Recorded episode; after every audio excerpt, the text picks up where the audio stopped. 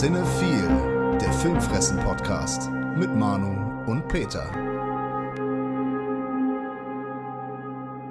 Moin, liebe Cinephile Psychos und Filmfressen-Familie. Wir sind das Trio Infernale zum Halloween-Special-Finale der deutschen Filmpodcast-Unterhaltung. Neben Peter und meiner Wenigkeit haben wir erneut einen speziellen Sondergast, der zum wiederholten Mal hier ist.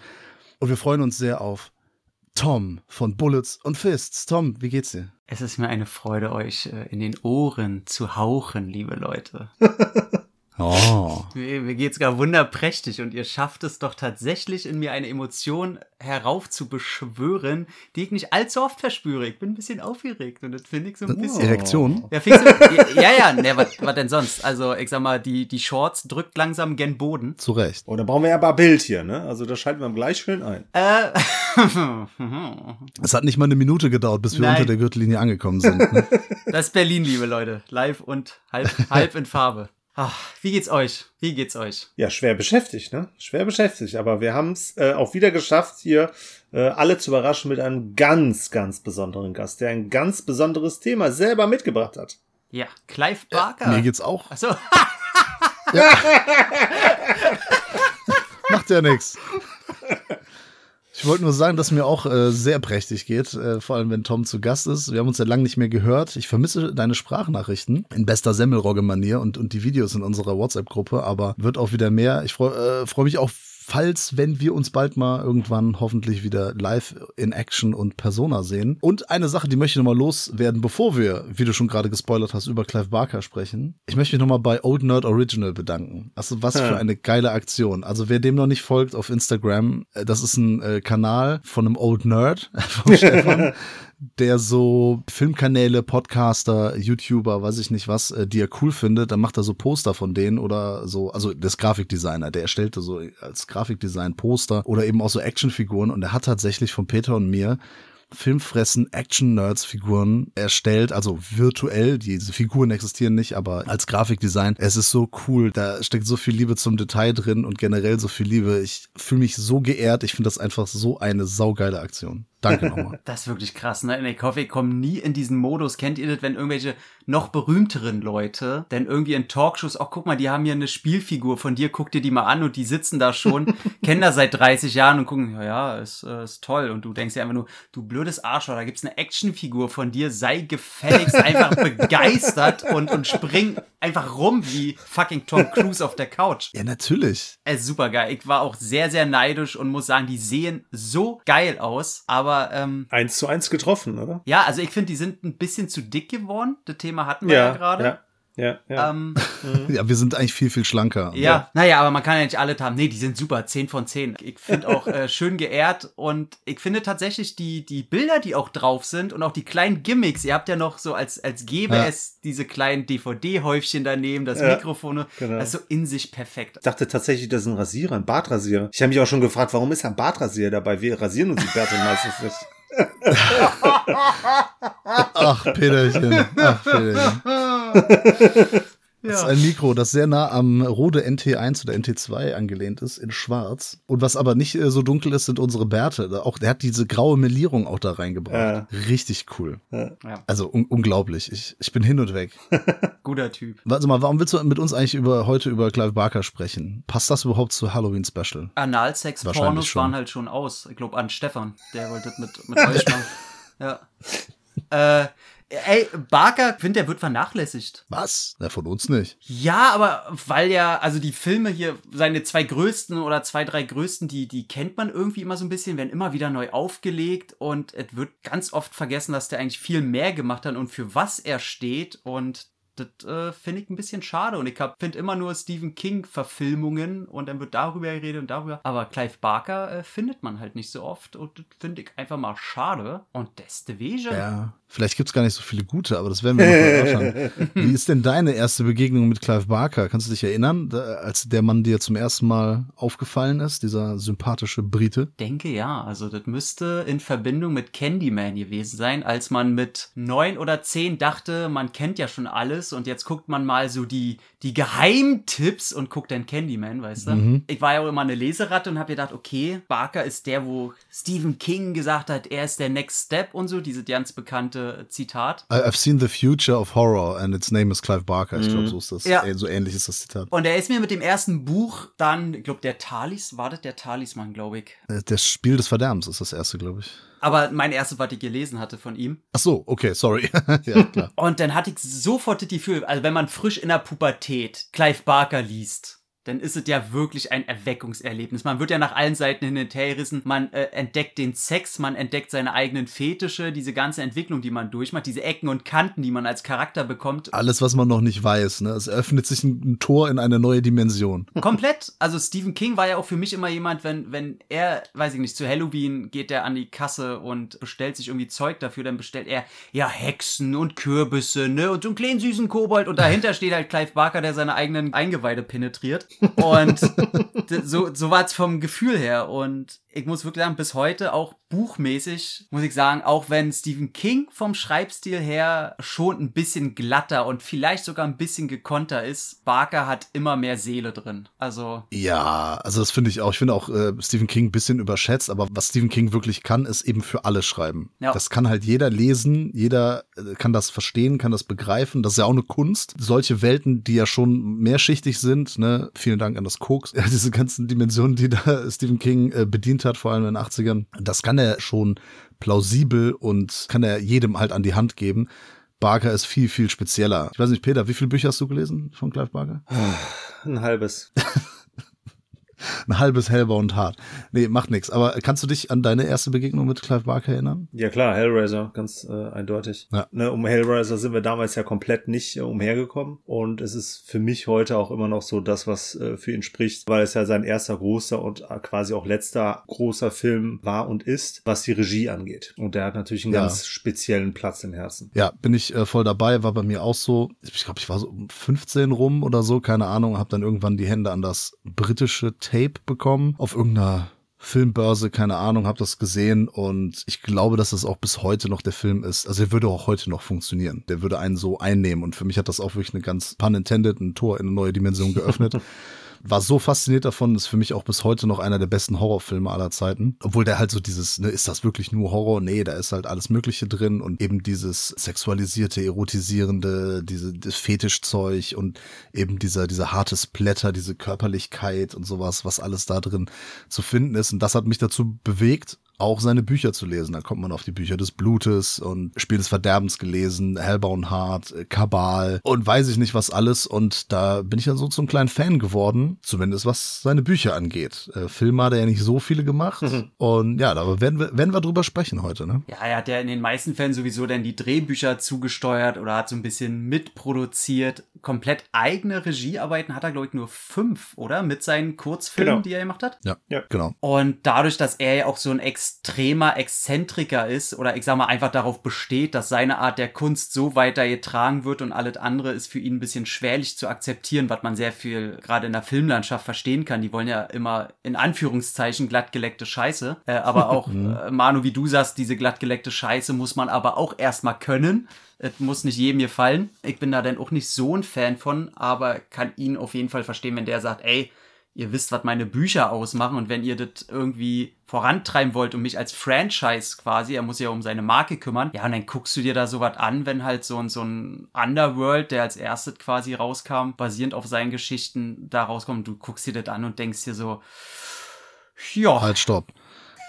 ja, da, das hätte auch irgendwie ein Lloyd Kaufmann äh, machen können. Oh, nee, äh, nicht, sag das bitte nicht so despektierlich. Nee, aber Wir mögen nur, nur im. Vergleich. Na, natürlich. Äh, okay. Ja, bei Clive Barker muss ich sagen, also als ich die Bücher gelesen habe, vor allem Spiel des Verderbens, der erklärt so viel Atmosphäre, der kann so Dreck geil erzählen, er kann Gerüche, er kann Ekel rüberbringen. Also mir ist teilweise, also nicht wirklich schlecht geworden, aber schon, ich habe den, ich habe den Ekel habe ich verspürt und auch das Üble und das kann er wirklich, wirklich gut rüberbringen. Finde find ich äh, großartig. Ich habe aber seine ersten, äh, die ersten beiden waren ja Kurzfilme, äh, Salome 1973 und The Forbidden, Ende 70er, 78. Habe ich aber nie gesehen. Du hast gesagt, er ist ein spezieller Typ, auf jeden Fall, war der schon immer, ist er auch. Aber auch was, was sein Material angeht und wie das verfilmt wurde, aber es ist nicht, nicht so durchgeknallt wie Alan Moore zum Beispiel, der ja sagt, er guckt sich kein, die, keine Verfilmung seines Stoffes an, findet er alles scheiße, findet alles eine dumme Idee. Barker ist da noch ein paar Stufen äh, zurückgeschaltet. Der war aber auf jeden Fall auch sehr unzufrieden mit den ersten Filmen, die auf seinen Drehbüchern basieren. Ne? Allen voran halt Underworld und Rawhead Rex, ne? weil der Salome und der The Forbidden, das sind ja die ersten beiden Kurzfilme, die auf seinen Geschichten basieren, wo er selber auch Regie geführt hat, die er produziert hat und wo er auch schon den ein oder anderen Darsteller, der dann halt später auch noch Großes bei ihm erreichen sollte, unter anderem ein Doug Bradley, hier zum Einsatz kam aber, ne, also ich habe mich da auch ein bisschen schwer getan mit den beiden äh, Kurzfilmen, weil die schon sehr so auf der künstlerischen, experimentellen Ebene hier halt von zwei Geschichten erzählen, die ich halt selber auch nicht gelesen habe. Das heißt, da kann ich jetzt auch nicht groß äh, vergleichen. Weiß nicht, Tom, du kannst das ja wahrscheinlich. Ähm, na, The Forbidden ist ja im Grunde eine Faustgeschichte, ne? Also das kannst ja den Vergleich zu Faust ranziehen, den, den er da auch selber rangezogen hat. Und äh, Salome ist auch irgendeine bekannte Geschichte, die mir völlig, mir aber völlig unbekannt war. Ist das nicht ein Theaterstück? Stimmt, genau. Nee, er ist eine Oper. Also zumindest, es gibt eine Oper, die genau so heißt von Antoine Mariotte. Ah, okay. Also ich weiß nicht, ob das jetzt darauf basiert, aber es ist halt genau so geschrieben und lägt, glaube ich, nahe. Und es ist gleichzeitig auch ein Oscar Wilde Drama, das so heißt. Keine Ahnung. Du könntest mir jetzt auch sagen, dass Madonna ein Remix davon gesungen hat. Äh, möglich, möglich. Ey, keine Ahnung, ich bin absoluter Kunstbanause, was Theater angeht. Aber aus der Richtung kommt er ja. Und wenn man schon aus der Richtung kommt wie er, man kann ja auch sagen, und das spielt ja sehr viel bei ihm rein, dass Homosexualität und generell die, die sexuelle Findung und auch Fetischisierung seiner Gelüste und so ein sehr schnellen Bestandteil von seiner Kunst war. Und man sieht auch schon sehr früh, selbst in den Werken, also so eckig, kantig und so, wie, wie sagt man, so, so, eine, so eine Art der Grauschattierung selbst zu der Zeit hätte es nicht sein müssen. Also das wirkt noch mal sehr viel mehr Underground schon vom Bild her, als es eigentlich muss. Und das merkst du schon, so wie er mit Licht spielt und so weiter. Er will schon nichts glatt poliert. Das merkst du da schon, aber vom, vom Gesehenen her, außer dass ich schon finde, dass, dass man so leichte Hellraiser-Anleihen da schon merkt. Also besonders bei ja. Salome, finde ich, ist jetzt nichts, was man gesehen haben muss, es sei denn, man ja. will wirklich die ersten Stepstones sehen. Aber dass du da jetzt wirklich einen Film siehst, der dir irgendwas gibt, Nein, da muss man mal ehrlich sein. Das ist ein Gedankenkonstrukt und er konnte sich mal auslassen und gibt ja einen Grund, warum das jahrelang er das unter Verschluss gehalten hat, bis, glaube ich, Anfang der 90er oder so, bis er das irgendeinem TV-Team da ausgehändigt hat, die ganz super glücklich waren, als er der große, der große Macker war durch Hellraiser. Ja, zu dem Sexualisierten habe ich da noch eine kleine Anekdote. Vor ein paar Jahren in Oberhausen, da sind wir ja, äh, haben wir ja immer so ein Treffen gehabt von Deadline und ähm, haben da ja auch viele Kollegen kennengelernt und so. Und da war in einem Jahr mal so eine kleine eine Dokumentargruppe aus England, oder waren die aus England?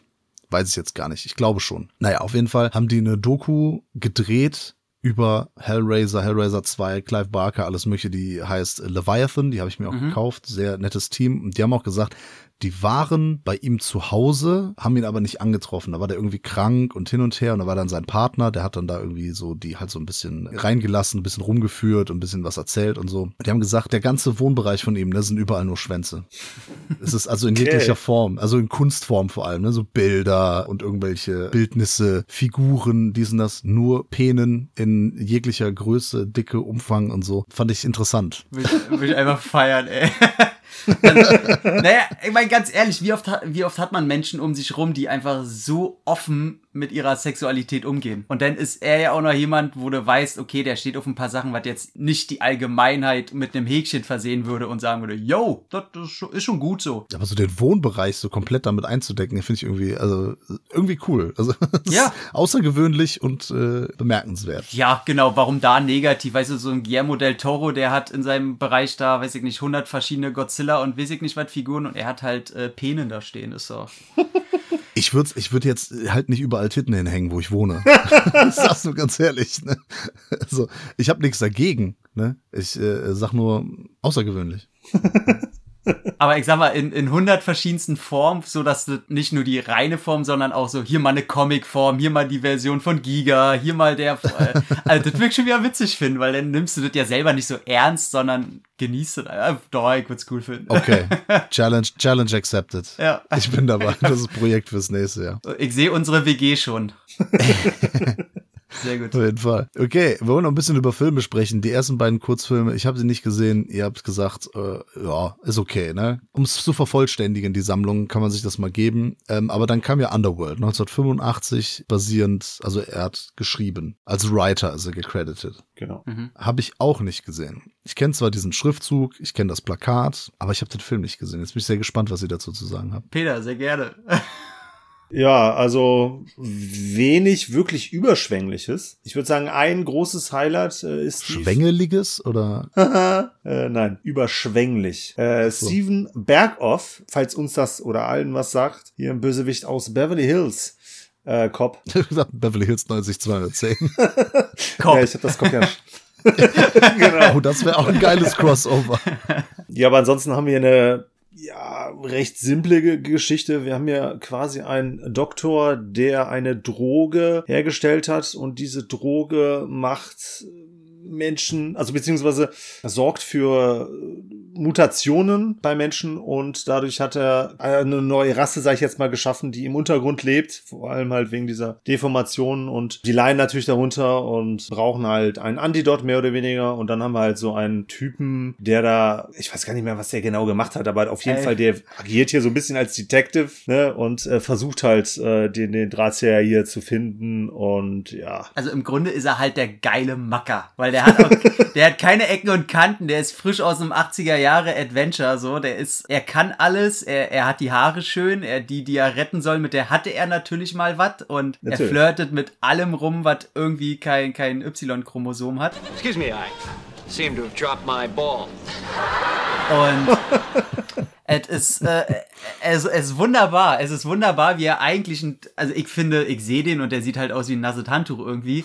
Und der soll halt der geile Typ sein und ja, so ist es denn. auch. funktioniert, ne? Funktioniert, ist halt, macht die Schlipper nass, was soll man sagen? Ja, also ist, ist halt Trash, ist kompletter Trash. Das Problem ist, der weiß auch nicht so ganz, in welchem Genre er spielen soll. Weil der ist hinten raus, ist der auf einmal Actionfilm. Also da hast du halt Geballer. Also Ja. das ganze Finale ist eigentlich nur Rumballerei. Ja. Ne? Und das siehst du halt anfangs eigentlich gar nicht kommen. Nee. Weil er schon eher so, ja, schon versucht, so Horrorgefilm, De Detective, so ein bisschen Noir irgendwie so in der Richtung äh, zu gehen. Ne? Aber ich glaube, der weiß gar nicht, wo genau er hin will und ist halt wirklich dilettantisch teilweise. Ja, so, so, so Noir-Groteske, ne? Der hat mich an, an Ja. so, so Billigstreifen wie auch wie Guyver und so denn erinnert. Einfach so von seiner, von seiner Bildsprache. Ja, genau. Also du hast halt irgendwelche, ganz viele Leute, die auch aus Straßen in Flammen sein können, aber auf Wish bestellt und die haben, die haben aber billige Mutantenmasken. Die rennen da rum. Klingt eigentlich schon mega geil, ne? Dachte ich mir auch. Und die ersten 20 Minuten macht das auch Spaß. Aber wenn der Film dir probiert, eine Story zu erzählen, warum es da auf einmal eine gibt,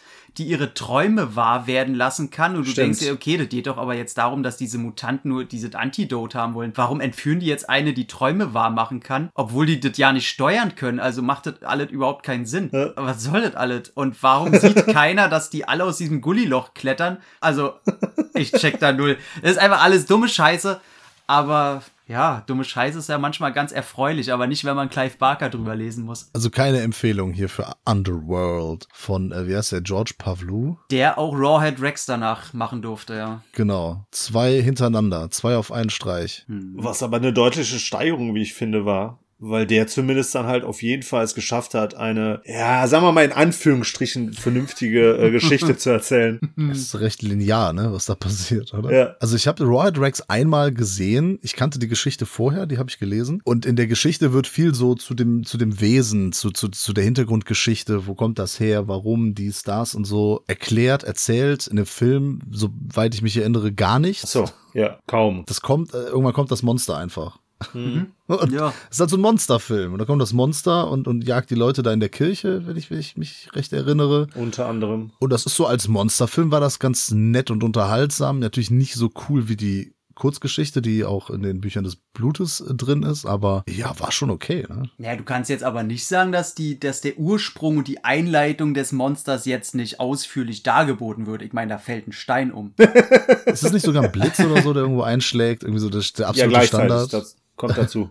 Ja, der kommt noch dazu. Also du hast schon jetzt zwei Steinfeld um, Blitz und du hast schon so ein Okay. komisches Leuchten in der Küche. Also, das ist schon. Das muss als Origin-Story reichen heutzutage. Oder in den 80ern zumindest. Ja, und dann hast du halt wirklich, ne, du hast ein, ein böses Monster aus der Power Rangers Serie, was jetzt äh, in diesen Film kommen darf und anstatt, äh, dass er bekämpft wird, darf er jetzt aber auch mal vom Leder ziehen. Ja, das Problem ist ja genau, das Monster sieht nicht so geil aus. Sind wir ganz ehrlich. geht. Ähm, ich weiß nicht, es sieht halt ein bisschen albern aus. Also im Vergleich zu dem, was die Geschichte eigentlich sagt. Da hätte man ein bisschen was noch blutrünstigeres haben können, äh, finde ich. Ich sag nicht, dass es schlecht ist. Ich sag, ah, gab's Verbesserungsbedarf. Aber im Buch ist es halt auch ein 2,50 Meter Penis mit Zähnen. Was? Ja. Deswegen, nicht so adäquat Ach, die. Umsetzung. Okay, gut. ja, wer hätte das sehen wollen? Na, ich sag mal, die Inkarnation purer archaischer Männlichkeit ist doch eigentlich ein 3 Meter Ork mit Punkfrisur, oder? also. Eigentlich schon. Heute würde man heutzutage sagen Toxic Masculinity. Ja, heute würde er wahrscheinlich auch keine Frauen mehr umbringen. Oder es war ein weiblicher Ork, möglicherweise. Stimmt, ja. Oder Titten und Schwanz. Auch gut. Das wäre am besten noch. Ja, der ist wenigstens schön, schön einfach gehalten. Ne? Da kommt halt der Ork dahin, er bringt Leute um, macht, was er soll, das recht blutrünstig. Schnurlos, ja. Ja, ist halt Quatsch. Monsterquatsch aus den 80ern, ne? Ja. Ja, hat ein schönes Cover, hat eine schöne äh, Arrow Blu-ray in UK. Ach, ist okay, ist okay. Hat ein dauergeiles äh, Pärchen als Hauptfiguren, Oh, die ja echt immer aufeinander rumhängen und rummachen und das im gehobenen Alter. Das fand ich schon so. So mit 50 plus. Ja, das ist doch noch normal. Da ist man doch noch rüstig hier. Da geht's doch noch zur Sache. Da geht's wieder, äh, da geht's wieder bergauf, glaube ich. Oder ist ab der, Peter, ist, ist ab der 40 Schluss, Peter? Sag doch mal. Nee, noch nicht. Okay. Boah, Ein bisschen Saft ist doch da.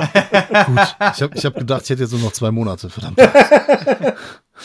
Ja, Keine Angst. Schön, schön, schön. Aber war auf jeden Fall eine Steigerung, wie ich finde. Eine deutliche Steigerung, weil der echt Spaß gemacht hat. Ja, Steigerung, Ja, bevor äh, Peak kommt. Kann man das sagen? 1987 Hellraiser, Ja. basierend auf The Hellbound Heart. Jetzt auch mal wieder im Regiestuhl für einen Langfilm. Er hat seine eigene Geschichte verfilmt. Bisschen abgeändert, aber im, vom Grundkonstrukt stimmt sie noch. In- Im, Im Buch ist ja so, dass die Figur der, der Kirsty, gespielt von äh, Ashley Lawrence, das ist eine Freundin auch. Also es sind zwei Freundinnen von dem, nicht vom Frank, sondern von dem anderen Typen. Rory. Ja, Rory, genau. Und die Julia ist sehr outgoing, sehr, ähm, die kommt total cool bei Männern an, dies und das. Und Kirsty halt gar nicht. Und in dem Film ist Kirsty eben die Tochter. Und dann ist das ein bisschen anders. Hier ist dann gespielt von Claire Higgins, also die Julia steht ja eigentlich auch hier so im Mittelpunkt, weil sie ja dann den Frank, das ist der Bruder von, von Rory, mit dem hat sie den mal betrogen und durch ihn hat sie so richtig geile sexuelle Lust empfunden. Und den findest du richtig, richtig scharf, den Frank.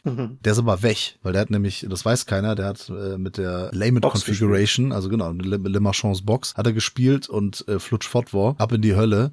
Jetzt versucht er wiederzukommen und das kann nur passieren, indem halt äh, sein Körper Blut bekommt. Und dann karrt die halt da Männer an und so. Es ist im Buch äh, ähnlich, wie gesagt, ein bisschen anders, also von, der- von der Figurenkonstellation äh, her, aber ich finde nach wie vor ein absolut großartiger Film. Die Cenobites sind super. Doug Bradley als Hell Priest ist großartig, total zitierwürdig. We have such sights to show you. Ist auch schon häufig passiert. Hier vor allem, Auch bei uns. Zwischen Peter und mir, ja, ja, im Privaten sowie auch bei Filmfressen. Und ich bin ein ganz, ganz großer Fan dieses Horrorfilms. Wie sieht's denn bei dir aus, Tom? Ich habe den relativ spät erst gesehen. Gestern. Heute hier vor, vor dem Podcast. Stark. Mit, lass mich lügen, ey, äh, 25 oder so, vor 10 Jahren circa. Krass. Und ich weiß gar nicht, warum der früher, ne, ich wurde nie indoktriniert so im Thema Horror. Mein, mein, meine Eltern waren eher so Action-Fans und Horror war dann eher so, wurde mal mitgenommen, deswegen. Und ich war nie jemand, äh, ich bin aber sehr neidisch, wenn ich von euch dann alte äh, Piratenabenteuer höre, wo ihr euch die Tapes alle besorgt habt und wie ihr das alle. und ich saß dann da und dachte mir, boah, du bist selbst zu faul, eine Nummer anzurufen, um dir irgendwas zu importieren, damals schon. Und äh, hab immer brav gewartet und kannte auch nie Leute, die halt irgendwelche Tapes sich irgendwo gezogen haben, um jetzt, weiß ich nicht, Tanz der Teufel zu gucken. Von daher da recht spät alles nachgeholt und was soll ich sagen, äh, schon beim ersten Mal gucken und ich kann bestätigen, dass der heute noch funktioniert, weil ich den damals äh, mit war damals der erste Film, den ich mit meiner neuen Freundin gesehen hatte. Oh, das ist auch ein cooler Film fürs erste Date. Ja. Wir waren zum Glück schon zusammen, aber wir beide uns in, Ash mehr. in Ashley Lawrence beide verliebt und Ja. Okay. beide absolut 10 von 10 Filmen. Also deswegen Hellraiser auch eins meiner drei Lieblingsfranchises bis heute Ach, und das ich bin freut mich. einer der wenigen, der aber auch fast allen anderen Teilen echt Gutes abgewinnen kann, außer Hellworld, den ich ganz schrecklich finde. Ich mag auch alle Henry anderen. Cavill ist Ja. dabei bei Ja, Hellworld. und Lance Henriksen. Und das war's auch. Stimmt, Lance Henriksen auch, stimmt.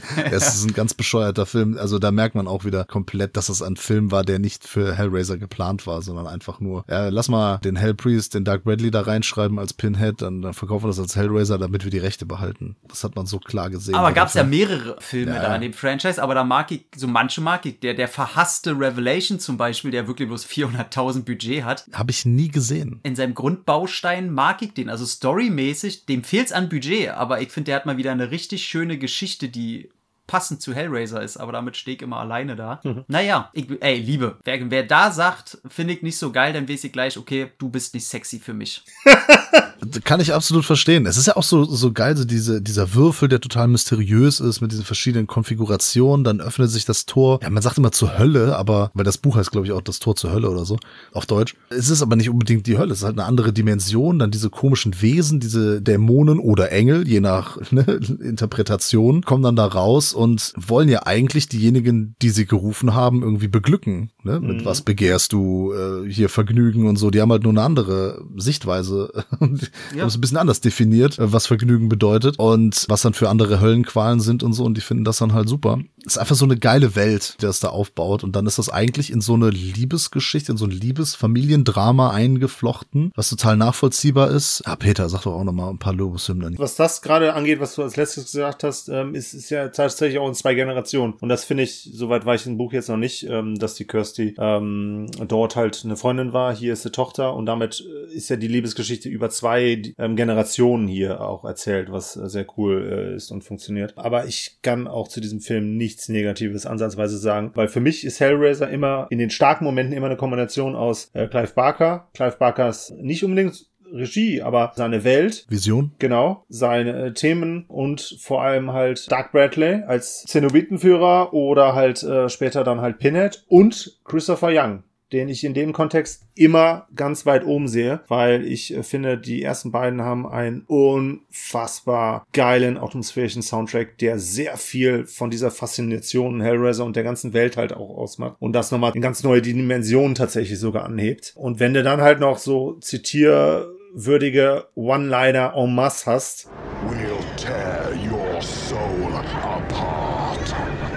da bist du abgeholt. Also da sind wir, glaube ich, alle so derbe abgeholt. Und da haben mich dann auch die Nachfolger, haben die immer wieder aufzeigen können, wie simpel doch eigentlich die Grundstruktur ist und wie stark man doch dann daran scheitern kann, wenn man sie halt nicht äh, erfüllt. Also was danach kam, war halt teilweise von meiner Warte aus äh, viel Rotz, aber Hast keine Liebe für den zweiten Teil? Hä, wieso? Im zweiten Teil haben wir die gleiche Kombination. Clive Barker, Doug Bradley und Christopher Young. Ja, aber du meinst, wir haben ja gerade über Hellraiser gesprochen, du meinst alles, was danach kam. Nee, nee, das war für mich die, die große Formel, die hier wirklich für Qualität gestanden hat und die halt auch geliefert hat. Und der zweite ist mindestens auf gleicher Ebene anzusehen. ich bin Wir der, haben der den ja für auch mal kein Herz hat. Was? Ich kenne einige, die das sagen. Ich finde zum einen die Kinderdarstellerin furchtbar. Die sieht übrigens aus, als äh, werdet Brad Pitt in Jung als Mädchen. Holy, is that me? Apparently. Wow. Yeah, it's me. Okay. Yeah, I guess so. That looks like it was a long time ago. Wow. My hair looks as bad then as it does now. Ähm, Okay. dann finde ich das ganz schlimm, dass man wirklich die, diese Höllenwelt dauernd als Hölle tituliert. Ich finde, weil es ist halt nicht die Hölle, es ist, ne, die brauchen nur irgendein Wort dafür und das nervt mich. Ich finde den, den Bösewicht, den Dr. wie heißt er, Chausson, wie, wie heißt denn der? Der mit seinen The Tentakeln. Doctor dann- is in. Genau. Das ist ja nicht mehr- Die Version ist mir. den finde ich leicht lächerlich und ich finde die Hölle am Ende einfach, ich, ich hasse alles. Die hätten die Hölle nie zeigen sollen, weil dann hast du kein, kein eigenes Bild mehr und ich finde die dann auch nicht so toll. Also, Aber dieses schön labyrinthische. naja, das fand ich also für mich war es immer so, die kommen halt und, und stehen, oder deren Art von Vergnügen ist halt der Schmerz. Und dann kommst du in so ein Mhm. Labyrinth und denkst du dir, okay, wenn eure Welt so der Schmerz ist und das, was euch beglückt und eure Welt ist, dann ist so ein langweiliges Labyrinth aus Stein da, wo ich denke, okay, nee, das ist keine Hölle aus Schmerz, das ist. Oh, sich da zu verlaufen, nie ans Ziel zu kommen, auch, auch eine Art von Schmerz. Ja, aber Nee, was denkst du, ja. muss doch jetzt den ganzen Tag irgendwie Til Schweiger Filme laufen oder was? Zum Beispiel, zum Beispiel. Nee, ich, ich, denn, denn soll Barker wirklich komplett, oder fehlt ihm wahrscheinlich das Budget, soll er komplett ausreizen und dann müssen da halt äh, nur Horrorvisionen von den allerschlimmsten äh, Foltern, aber Clive Barker-Style, nicht einfach irgendwelche Folterquatsch, sondern der wird sich schon. Aber das hast du doch teilweise. Der ist schon blutig, ne? Du hast doch diese Sequenz da im, im äh, auch so einem Gewölbe, was auch so erotisierend war. Unter den Tüchern? Ja, genau, genau. Hm. Das ging doch so in die Richtung. Weil ich glaube, auch das Labyrinth war ja letztlich nicht das, was die Hölle ausmacht, sondern das war nur der Weg dahin. Ja, Also aber Zu zum Pain und dann halt, ja. ja. Also ich, ich will ja auch nicht sagen, dass der zweite scheiße ist da, oder, oder schlecht. Doch, willst du gerade. Nein, der zweite fühlt sich für mich einfach zu sehr nach höher, schneller, weiter an. Und der erste war so ein schönes im Haus eine Familie. Er traut sich dann am Ende so, so, so, sogar so Inzest-Dinge anklingen zu lassen, wenn er da den Vater ein bisschen ausrasten lässt. Also der hat so, so eklige persönliche Kanten, wo der zweite einfach nur noch mehr auf die Tube drückt, wo ich dann sage, okay, da hat er mich so ein bisschen verloren. Ja, aber genau das ist das, was ich zum Beispiel an dem gut finde, dass er halt, also weil der ist ja von der Story ist er relativ ähnlich, ne? Es geht ja dann um Julia, die zurückkommt aus der Hölle. Es ist halt wieder dieses, ne, so sie muss gefüttert werden und kommt dann halt wieder. Zum Glück haben sie es nicht versucht, einfach nochmal komplett neu, äh, neu aufzulegen, einfach das gleiche nochmal zu machen, sondern da finde ich dann das höher, schneller, weiter gut und dann wäre es danach auch okay gewesen. Also diese beiden Filme zusammen sind für mich, äh, das ist ein schönes gemeinsames Stück. Ne? Du hast am Anfang dieses wirklich eklige, der, der erste ist ja auch einfach unangenehm. Von der Atmosphäre, von den Leuten, so, es ist alles fies. Diese ganze Situation da in diesem Haus, diese ganze familiäre Situation schon. Einfach schmierig so, ne? Ist die ganze Zeit Genau, schmierig ist das richtige Wort. Ja, Ja. genau. Das sehe ich ganz genauso. Und dann im zweiten eben dieses höher, schneller, weiter. Du siehst, wie die Zenobiten entstehen. Ich kann auch verstehen, dass man das vielleicht äh, so sieht, von wegen, ja, entmystifiziert, ich brauche die Hölle nicht sehen. Ich kann deine Argumente komplett verstehen. Mich hat's aber mit 15 total angemacht. Ich fand's total geil. total geil. Ich finde den halt auch schön blutig. Äh, auch die Szene da mit dem, wo der Typ sich da äh, ne, auf der Matratze Oh ja, da die, stimmt. die ähm, Mm, Käfer da Das wegschneidet. Das ist eine, eine absolute Top-Szene. Super fies. Gefällt mir im Zusammenspiel. Und da kam aber auch schon dann Clive Barker, der gesagt hat, er hat die Regie nicht geführt hier in dem Teil. Und er hat auch schon gesagt, er ist kein großer Fan davon, das jetzt noch tausendmal zu erzählen, weil äh, Zitat war, glaube ich, er meinte so, okay, das, dieses Monster hat uns einmal alle erschreckt. Reicht jetzt auch, ne? Wir müssen das jetzt nicht nur nach dem zweiten, dritten, vierten Mal ist auch irgendwann mal gut. Dann ist der Effekt weg. Hat keiner auf ihn gehört, ne? Ja. Jetzt gibt's elf Teile. Zehn? Elf Ja, mit also, den neuen, äh, sind's mit den zehn neuen? und das Reboot, ja. Ja, geil. Habt ihr ähm, eine Meinung? Die meisten kennen ja noch den fünften Teil. Das ist ja, ich muss jetzt sagen, Ja, nach, nach ne? Teil 1 vielleicht den Platz 2 bei mir. Ich mag den fünften sehr. Der war am weitesten weg vom Hellraiser-Universum. Das war doch der Inferno, ne? Das war Ja. doch so Ja. eine Noir, Detective. Crime Noir ja, genau. Geschichte. Ja. Also sorry, das hatte für mich am wenigsten mit Pinhead und Hellraiser zu tun. Ich finde auch, dass man da total merkt, das war nämlich, glaube ich, das erste Mal, dass sie es so gemacht haben, dass sie ein anderes Ja. Drehbuch genommen haben, dann Ja, einfach ja. so Pinhead reingeschrieben, weil der Teil 4 so ein Desaster war. Da waren irgendwie so vier Regisseure dran und am Ende stand Alan Smithy drunter. Ja. So, was, was ja totales Stückwerk ist. Also ich mag, ganz ehrlich, Ich ich habe den auch ein auch. Herz für den dritten und für den vierten. Tatsächlich. Oh, also oh. der dritte so als Trash-Horror-Monster-Film irgendwie, ne? Hat aber auch ein paar coole Szenen mit, mit Pinhead. Und geile Zenobiten. Ja, und er wird aber dann auch schon so ein bisschen zu Freddy Krüger. Ich kann alle Kritikpunkte Ja. da verstehen, dass man den nicht gut findet, den, den Hell on Earth, den dritten. Den vierten, der hat eigentlich eine coole Idee, dass er diese Ursprungsgeschichte erzählt. Dann die Ideen da drin, das, was die machen wollten, sind cool, aber Ausführung und die Zusammensetzen am Ende ist total wirr. Ja, und beim fünften dann eben so dieses, ähm, ja, wir haben da dieses Crime Noir Thriller Drehbuch. Ja, lass mal Pinhead reinschreiben. Da gibt's auch ein paar coole Szenen. Das ist ja kein schlechter Film, aber ich finde den Genau. als Hellraiser finde ich so, boah. Ja. Ich glaube, das, das schlimmste Ärgernis war ja dann wirklich, war das der Hellseeker? Oder war das der, Der Dieter? der Nee, nee, Dieter war das, glaube ich, ne? Der, Dedder. Dedder. Der mit Ashley Lawrence wieder? War das? Nee, das ist der sechste. Das ist Blood, äh, nee, äh, Hellseeker. Hellseeker? Entschuldigung, genau, das ist der sechste. Da, da erinnere ich mich dran, dass sie tausendmal aufwacht. Das ist immer wieder, es war nur ein Traum. Das Ja. war nur ein Traum. Das kommt in diesem Film so häufig vor. Also ich habe den auch schon länger nicht mehr gesehen. Fand den damals, ich fand den nicht scheiße, ich fand den okay, auch auch weil ich ihn mögen wollte. Aber irgendwie, Für Ashley Lawrence halt beschissen, ne? weil die haben sie ja, als sie sie rangekarrt haben, haben sie gesagt, das wird jetzt der neue große Teil, wo ihre Geschichte alles abgeschlossen wird und sie kriegt so und so viel Drehtage und Doug Bradley genauso und das wird so der Endkampf der beiden. Und dann wurde ja das Budget dann so zusammengestockelt, dass das auch wieder nur so ein kleiner B-Film wurde, wo Ja. nichts davon passiert. Was ich sehr schade finde, ey, weil das wäre nochmal ein geiler Abschluss gewesen. Ich freue mich wahnsinnig, dass das jetzt ein bisschen weitergeht und jetzt das Reboot, da freue ich mich sehr drauf, auch wenn ich den Trailer sehr generisch fand. Aber ja, Könntest du überrascht werden, positiv. ja, gibt ein sehr tolles Video-Review von der Filmfressen online. ihr habt den schon gesehen. Und du hast unser Review noch nicht gesehen. Skandal. Nee. Ja, der Tom, der hat ja so viel zu tun, weil er jetzt richtig Gas gibt hier bei Bullets and Fists. Ne? Das merkt man richtig, dass das äh, Social Media Game ist richtig am Start. Also alle, die es noch nicht abonniert haben, auf jeden Fall hier bei, bei Instagram und dann bei, bei Spotify, sich die Sachen geben. Da hast du ein größeres Team jetzt. Der Daniel Goris ist ja jetzt unter anderem auch dabei. Ja, gibt's richtig Gas. Finde ich ganz cool. Viele Stories, viele Postings und so. Ist cool, cool. Dankeschön, Dankeschön. Also ist auch, ich meine, ihr kennt es ja, ne? Ihr, ihr macht ja noch mehr und ihr macht ja noch YouTube dazu und das ist schon, äh, da seid ihr noch mal eine Ecke weiter. Aber ich sag mal, da können wir uns ja gegenseitig immer den Arsch beschnüffeln. Wir sind einfach wahnsinnig geile Leute. Was, was soll man sagen? Die sind einfach total geil. Das ist auch mal cool. Ne? Einfach einen Podcast machen, in dem man die ganze Zeit sagt, wie geil wir sind. Und Ja. Leute hören es ja trotzdem. Und ich habe noch keine Actionfigur, knickknack.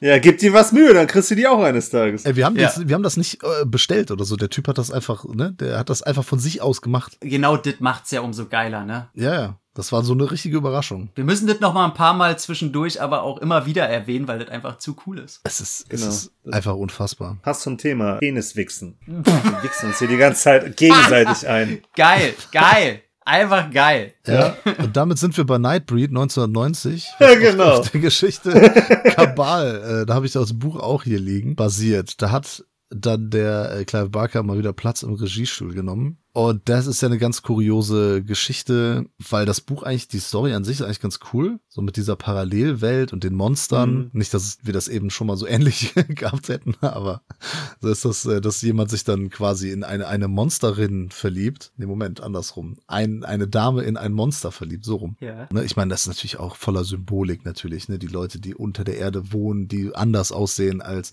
die Leute oben und so weiter und so fort. Aber irgendwie dieser Film, trotz des Directors Cuts, der jetzt vor ein paar Jahren rauskam, weiß nicht, der zündet irgendwie nicht so richtig.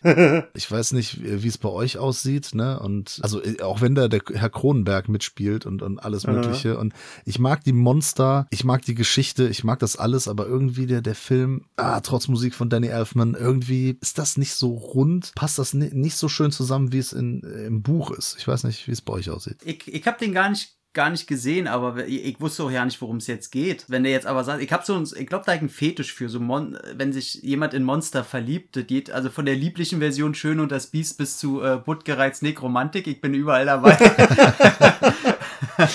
Sehr schön. Finde ich irgendwie geil, kommen wir ja später auf jeden Fall auch nochmal dazu, wo das Thema sein wird. Aber jetzt bin ich umso interessierter und Danny Elfman Musik, äh, hallo, Peter, sag mir doch bitte mehr. Äh, zu der Musik, äh, an die kann ich mich tatsächlich nicht erinnern. Sehr schön.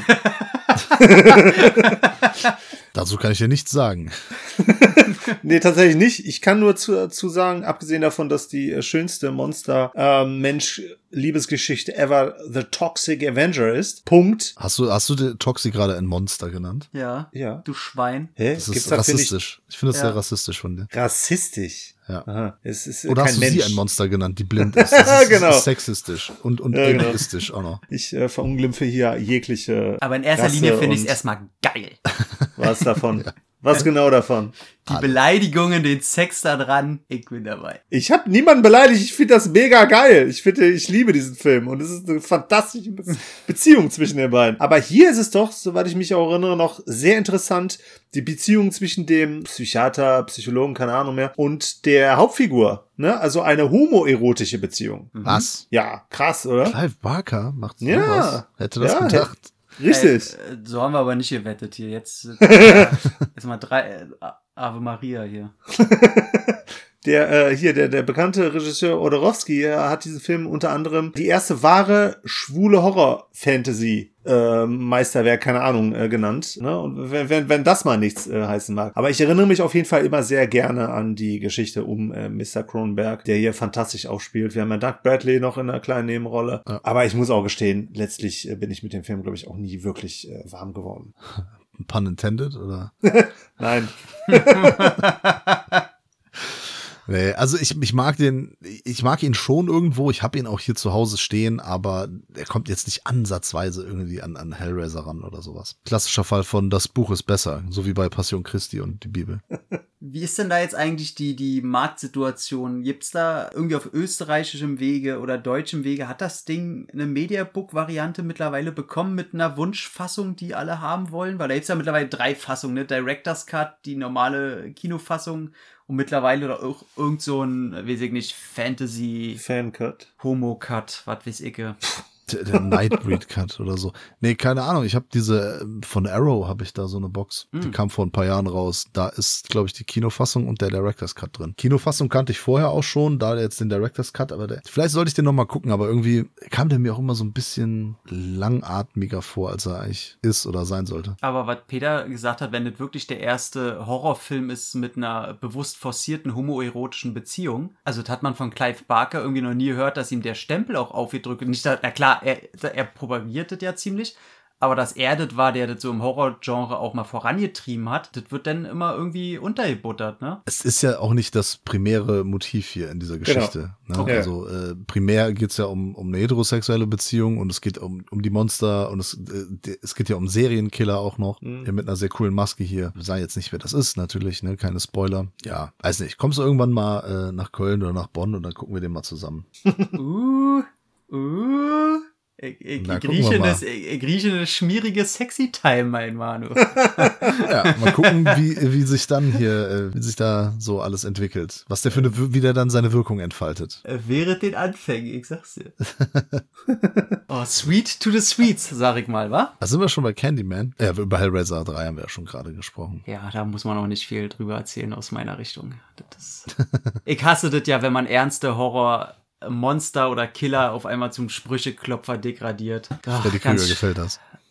Ja, ge- oh, abschreckendes Beispiel, hassig, dass er dazu geworden ist. Ja. Im ersten Teil, ey, wenn man den im Original guckt, für mich immer noch die gruseligste Szene, wenn er die Dame umbringt, die er so an die, an die Decke da äh, schmeißt und die dann da zerfetzt, bevor das Ganze passiert und sie geht in den Garten, dann hört man ja nur ein bisschen, wie er mit den Krallen über das Holz geht. Sie kann ihn aber nicht wirklich sehen und dann hörst du im Hintergrund nur so. Und das ist so, boah, das ist so, mm, geil. Äh, Nightmare on Elm Street ist äh, grandios auch. Das war auch einer der ersten Horrorfilme, die ich so gesehen habe, mit, mit Poltergeist und so. Und den liebe ich auch total. Also gerade den ersten. Den Ja. dritten mag ich auch noch. Ne? Dream Warriors hat auch noch so seinen 80er-Charme, aber der erste ist einzigartig. Ich mag auch den zweiten. Den This zweiten is. God. Ja, Natürlich magst du den zweiten. Also, Ach, das shit. wissen jetzt das sind nur Insider, ne? Also nur Leute, Ja. die halt diese, was dem Film jetzt im Nachhinein immer so angedichtet wird und so. Ja, ja ich gut. Ich gut. Clive Barker gefällt das. Ist wahrscheinlich auch Clive Barkers Lieblingsteil, der zweite. Ach, Shay, Shay. Candyman oder was? Ich bin da, wenn du rufst, wie der Candyman. Ja, Richtig. schöner Film. Mit Tony Schöner. Todd. Die Rolle, die ihn groß gemacht hat und die er heute noch nicht losgeworden ist. er war schon vorher groß. Ah, stimmt. Mhm. Körperlich. Ja, war, war ganz okay. Aber wir haben jetzt über Leute gesprochen, die wir alle schon mal persönlich, äh, denen wir persönlich die Hand gegeben haben. Ne? Doug Bradley, Peter und ich haben den in Hamburg mal getroffen. Also jetzt Ja. nicht äh, zufällig auf der Straße, sondern auf einer Börse. Zufällig im Hotelzimmer. genau. Und Tony Todd ja in, in Oberhausen auch mal bei so einer Börse. Der ist echt riesig. Boah, also Doug Bradley wäre mir egal, muss ich sagen. Super netter Mann, also ganz toller Typ. Du, glaube ich, aber ich ähm, bin der Meinung, dass er, jetzt, jetzt krieg ich auf den Sack, ich finde nicht, dass er Hellraiser ausmacht. Your suffering will be legendary, even in hell. Ist, ist, schon, ist schon ein wichtiger Teil davon. ja, nee, ich, äh, ich hätte mir gewünscht, dass äh, andere das auch mal probieren. Ich, egal, ey, der, er macht's gut. Ja, Jamie Clayton macht's auch großartig. Guck dir mal den neuen an. Ey, ja, da mega Bock drauf. Aber Tony Todd, ey, boah, der ist schon geil. Ey. Das ist schon so ein. Der klingt jetzt so auf. Ey, ja, ne, ich meine, der ist gefühlte drei Meter groß, ne? Und wenn du seine Stimme noch hörst, also das wäre Stimme, einer, ja. Einer der wenigen ich habe wirklich überhaupt nicht oft. Ehrfurcht. Genau, ich habe überhaupt nicht oft Ehrfurcht. Ich glaube, wenn der vor mir steht, ich fand den ja schon vorher in Akte X und so toll. Und der ist krass. Also ich sag mal, er ist der Rocketman. Also das muss man auch erstmal schaffen. äh, ganz ehrlich.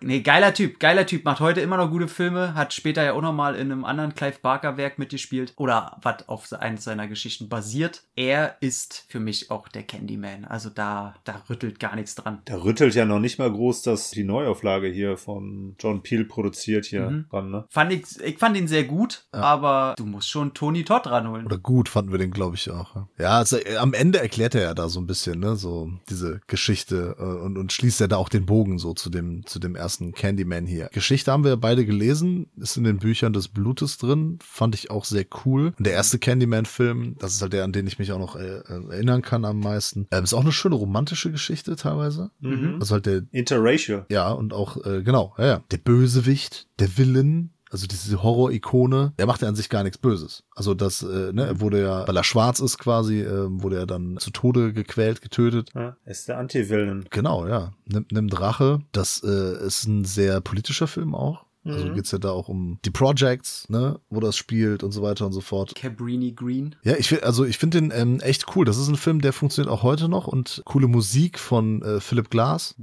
Auch großartig einfach, ne? Ein Theme, das sich so derbe in meine, in mein Gehirn eingespielt hat. Und das ist halt auch die große Kunst, dass du mit einem, ja, weiß ich nicht, ich glaube sogar von allen so mit das komplexeste, ähm, was man hier musikalisch mal so einem letztlich dann doch sehr ikonischen, in Anführungsstrichen, Killer halt geschenkt hat. Das geht durch Mark und Bein und es ist halt so perfekt auch auf diese Figur geschrieben. Und wenn dieser Klang kommt, dann wissen wir halt sofort, was Sache ist. Und du verbindest es halt wirklich genau mit dieser Figur. Und das ist halt so herrlich. Wie du das halt auch bei Hellraiser äh, durch Christopher Young halt äh, geschafft hast. Ja. Ne? Und wie du das halt bei Carpenter mit Michael Myers geschafft hast. Und kannst du so weiterführen. Das, und das, finde ich, ist halt dadurch, dass hier mit Philip Glass eine Koryphäe, ähm, was das Komponieren angeht, halt man erhalten konnte, ist das qualitativ schon so mit das, das Geilste, was du, glaube ich, in der Adaption von einem Clive Barker Geschichte bekommen konntest überhaupt. Also der Score ist auf jeden Fall meine Top 1 von allen Horrorfilmen, muss ich sagen. Der ist, Ah, äh, ey, ey, ey, boah, der löst so viel aus. Und Ja. das, aber sieht man auch mal wieder, wie viel,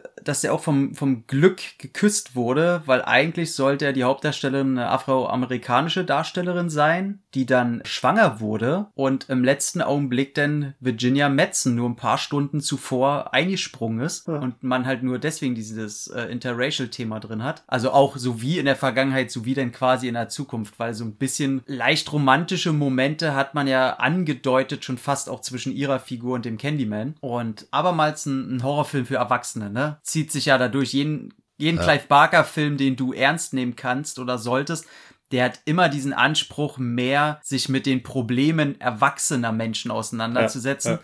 Und nicht auf den nächsten Jumpscare irgendwie zu schielen oder zu sagen, ah, hier fehlt uns aber noch ein ironischer Spruch, sondern der nimmt die Gefühlslage von Menschen ernst und will halt wirklich eine ernsthafte Geschichte, die meistens in Tragik endet, erzählen. Und das erzählt natürlich auch sehr viel über Barker wieder selbst. Deswegen kann man die Filme, die gut sind, immer auch erkennen daran, wie tief Barker selbst da drin involviert war. Und Candyman, puh, auch wie ein Monster von Film. Ja, der hat auch ein ordentliches Budget. Also Hellraiser hatte ja nur eine Million ähm, Hm. Dollar Budget. Der hier hatte so, äh, weiß nicht, acht. Ähm, also auf jeden neun, Fall ja. schon das, das, das achtfach oder neunfache auf jeden Fall an Budget. Sehr gut eingesetzt auf jeden Fall. Funktioniert heute noch. Und du hast schon gesagt, also das ist das, was Clive Barker ausmacht, ist eben so eine erwachsenere Sicht auf die Dinge und ja, die Themen dann so ans, anzugehen und anzupacken. Das ist auch das, was mich eher anspricht. Das ist für mich auch nachhaltiger. Deswegen sind diese Filme so zeitlos. Ne, man kann da reinwachsen und dann als Erwachsener sich noch daran erfreuen und bei vielen anderen oder auch Franchises, die dann so ein bisschen alberner werden oder sowas, ist dann schwierig,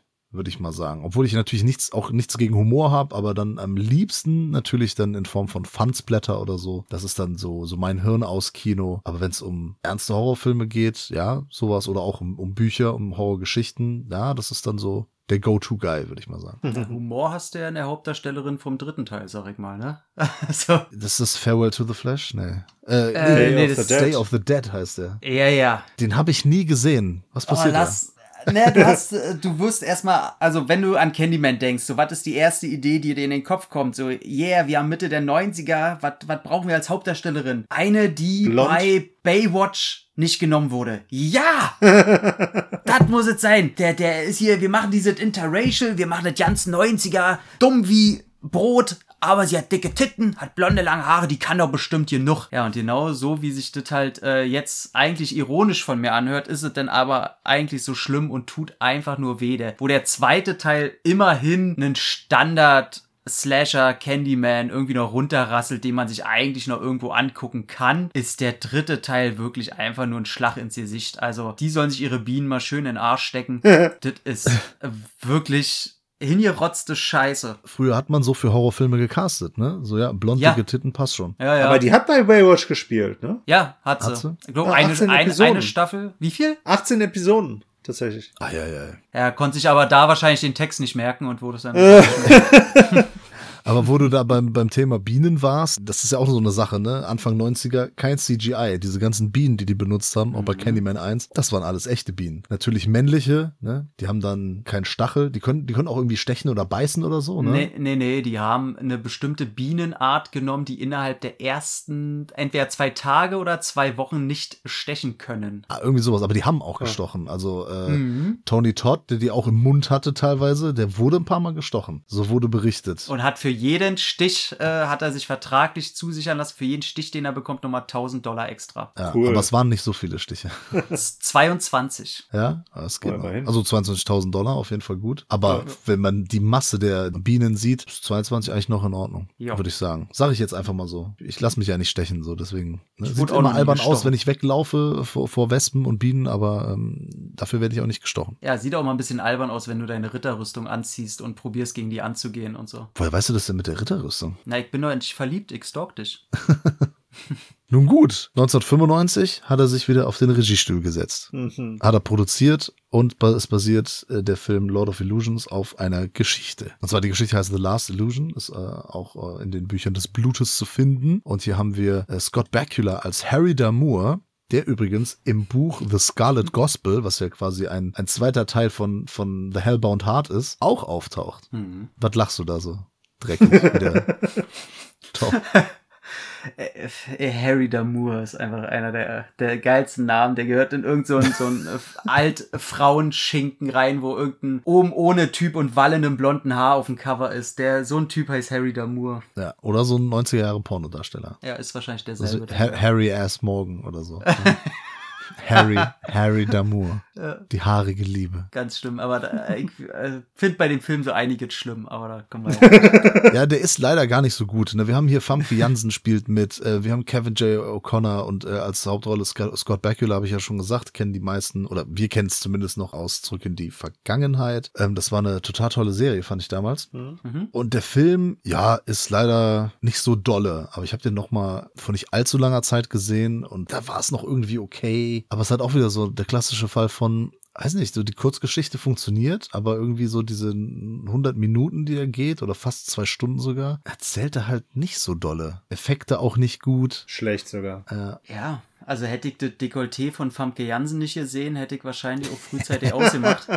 Äh, Was eine wunderschöne Frau, meine Herren, ey. auf jeden. Der ganze Film wirkt irgendwie so, als, als hätte sich Angel Heart in eine brutalere Folge von Gänsehaut verirrt. nee, der war, der, vorhin, der zieht am Anfang schön vom Leder. Du siehst da, wie er da bei dieser Sekte reingeht, ne? Er will da äh, das Mädel befreien und ich hasse ja, ich habe eure äh, Octalus-Folge übrigens jetzt gestern gehört, hier beim Trash-Taucher. Ja. Und da kommt ja auch Kevin O'Connor vor. Äh, den hasse ich ja wie die Pest, ne? Also der versaut mir jeden Film. Ich hasse den in Octalus, ich hasse ihn in die Mumie, ich hasse ihn auch hier. Okay. Der arme Mann, was hat er dir getan? Sein Gesicht. Und wenn ich den da sehe, wie er den coolen Zauberer geben will, der aber probiert irgendwie hinterrücks so zu tun, als wäre er tot und irgendwie denk mir, nee, du siehst aus wie der Wasserträger von einem coolen Zauberer. Ey, nee, ich hasse den so dermaßen. Deswegen ist auch der Film scheiße wegen ihm.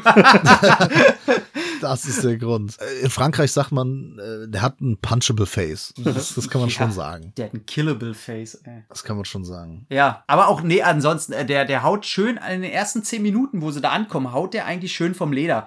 Du siehst wieder abstrakte Figuren, die da irgendwie in dieser Sekte leben. Jeder hat so irgendwie so ein Trope. Der eine hat die Schlangen, der andere ist da so und so. Der eine trägt da irgendwie sehr komisch enge Klamotten. Äh, Clive Barker, äh, ihr fällt das ganz doll, das merkt man. Und irgendwie ist das alles geil und alles so schön eklig und wieder so schmierig. Da kam ja dieses schmierige, ranzige durch. Ne? Du merkst ja, da kommt wieder irgendwas auf, auf dich zu. Du hast diese wunderbare 90er-Mischung aus schönen handgemachten Effekte und naja, wir probieren mal, ob wir CGI überhaupt hier, ob wir den Knopf da drücken können und da passiert was Feuer. Das ist aber irgendwie sehr charismatisch. Ja, und der näht die diese Detektivgeschichte los und das wäre ja okay gewesen, wenn die so damit starten, aber die ist irgendwie nach einer Stunde immer noch da und du denkst dir, ja, kann er jetzt mal irgendwo da hinkommen, wo er hin will? So, das, das, das, das Ist leider nicht spannend, ne? ja. Und das bei einem Budget von 11 Millionen Dollar. Also da muss man auch mal sehen, ne? So Hellraiser eine Million Dollar, alles richtig gemacht, totaler Knaller. Und hier 11 Millionen, einfach mal das Elffache und äh,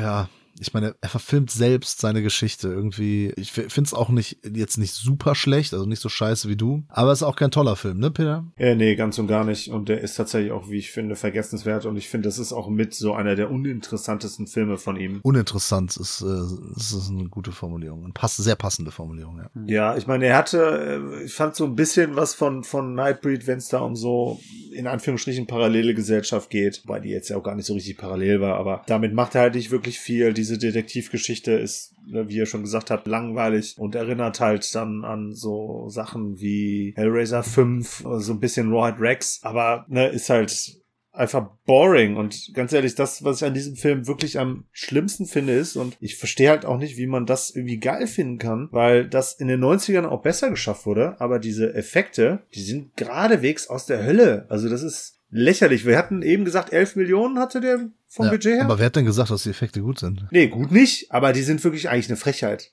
Also ich verstehe nicht, wo die da 11 Millionen, also gut, nicht nur die Effekte haben Geld gekostet, ne, aber Äh, war das Team von Spawn da an, am Werk? Stimmt, er ist auch aus den 90ern? Ja. Ende 90er? Dürfte sogar ja. auch so 95, 96 sein, glaube ich. Wir sind später 98 kam der. Sag ich doch. Aber selbst die Effekte sind tatsächlich noch besser als die hier. Also die finde ich echt unter aller Sau. Und da kann halt auch äh, Famke Jansens äh, Dekolleté tatsächlich nicht mehr groß was wieder gut machen. Ja, das stimmt schon. Also auf jeden Fall, die Geld sind teilweise in die, in die Hosen des einen Antagonisten immer geflossen. Also er hat ja in jeder Szene eine, eine neue grelle Lackhose angehabt, wo ich gedacht habe, okay, der ist hier der, der Running Gag. Stimmt. Aber ja, es ist einfach traurig. Du hast Clive Barker, der im Grunde einen Film über einen Illusionisten macht und du denkst dir, okay, das wird krass. Also wenn du das auch verbindest mit, mit einer Brutalität, der, wo er sich ja frank und frei gerne ausdrückt mit, denkst du, oh, da kann kannst du bestimmt richtig eklige Sachen machen, wenn das denn Zauberei ist und äh, da kann er sich ja komplett auslassen, weil alles kann ja eine Illusion sein. Aber dann kann man doch eher Herschel Gordon Lewis hier, wie heißt es denn, Wizards of Gore Wizard an, sich angucken. Wizard of Gore, ja. Stell dir mal vor, den als Barker mit viel Budget. Also, sowas habe ich das wär eigentlich. Habe ich eigentlich erwartet. Und das Einzige, was du hast, ist halt einmal einer, der mit Messern perforiert wird und am Anfang und am Ende hast du jeweils äh, ein bisschen Monster-Ekel mit schlechten Effekten gemischt und du siehst mal, wie ein bisschen was in den Kopf drin gebohrt wird und so weiter und denkst dir, ach Mann, warum hältst du dich denn jetzt gerade so zurück bei diesem Thema? Die 90er waren aber auch ein bisschen brav, ne? Also in den 80ern hat man da schön viel rumgesplattert und vom Leder gezogen. Das ist natürlich dann, gut, das endete dann in UK so bei den Video Nasties und wurde alles geschnitten oder nicht rausgebracht oder so. In den USA hatte auch die MPAA immer Probleme gemacht, wenn man, ne, wir haben ja über, schon ausführlich mal über Freitag der 13. und so gesprochen und, und diese ganzen, da gab es ja dann immer noch bei der Auswertung von manchen Filmen dann noch so die Unrated-Fassung und sowas. In den 90ern ist es alle einfach mal so eine Stufe zurückgegangen. Das hat dann in den 2000ern wieder so ein bisschen Fahrt aufgenommen, ne? Und jetzt, wenn man guckt, was läuft so als Serien oder ne, so Game of Thrones, das, was jetzt quasi Mainstream ist, ne, das war früher Genre. Ja. Das war so eine Entwicklung. Aber da war halt die Phase in den 90ern. Nicht bei allem natürlich, ne, ist klar. Braindead kam auch in den 90ern raus, ist aber auch keine große Studioproduktion. Und ja, sowas wie Demon Knight, ne, da hat man dann auch nicht ganz so viel Blut gehabt, eher auch grünes Blut, ne, so hat man ja dann auch vieles vertuscht, sag ich mal. Aber man merkt schon, dass vor allen Dingen auch die, die, äh, das Zielpublikum vor allem im Kino auch jünger würde, ne? Also, wo früher noch die 80er, äh, in den 80ern halt die, die Erwachsenen eher Zielpublikum waren, war, ich denke mal, so Total Recall Recall vielleicht so mit der letzte Ausbruch im Kino, wo man gesagt hat, das ist jetzt wirklich noch auch für ein ausgiebiges männliches Publikum und erwachsenes Publikum ein Ausbruch, der auch noch per Hand gemacht wurde. Ab dem Moment, ich denke mal, spätestens äh, Jurassic Park hat dann alles nochmal umgeworfen. Naja, was kam denn eigentlich danach? Was was wäre jetzt dran? Saint Sinner! Ach Gott. Kenn ich nicht. TV-Film. Äh, war nicht Quicksilver Highway davor? Äh, Möchte ich sagen. Ja, ja, doch, der war 97. 97 Ah. war Quicksilver Highway. Ein Film, wo Christopher Lloyd, der auch nochmal bei Barker auftaucht. Wie sagt man mal, so ein Crypt-Keeper innerhalb einer Anthologie spielt. Der erzählt immer zwei Kurzgeschichten. Eine basiert auf einer Stephen King-Kurzgeschichte und die andere auf einer Barker-Geschichte. Ja, habt ihr die gesehen? Nee. Also es ist ein TV-Film und er wird dafür immer so ein bisschen hochgehalten, dass er für einen TV-Film von 97 sich so ein bisschen was traut und ein bisschen schon gut aussieht und so.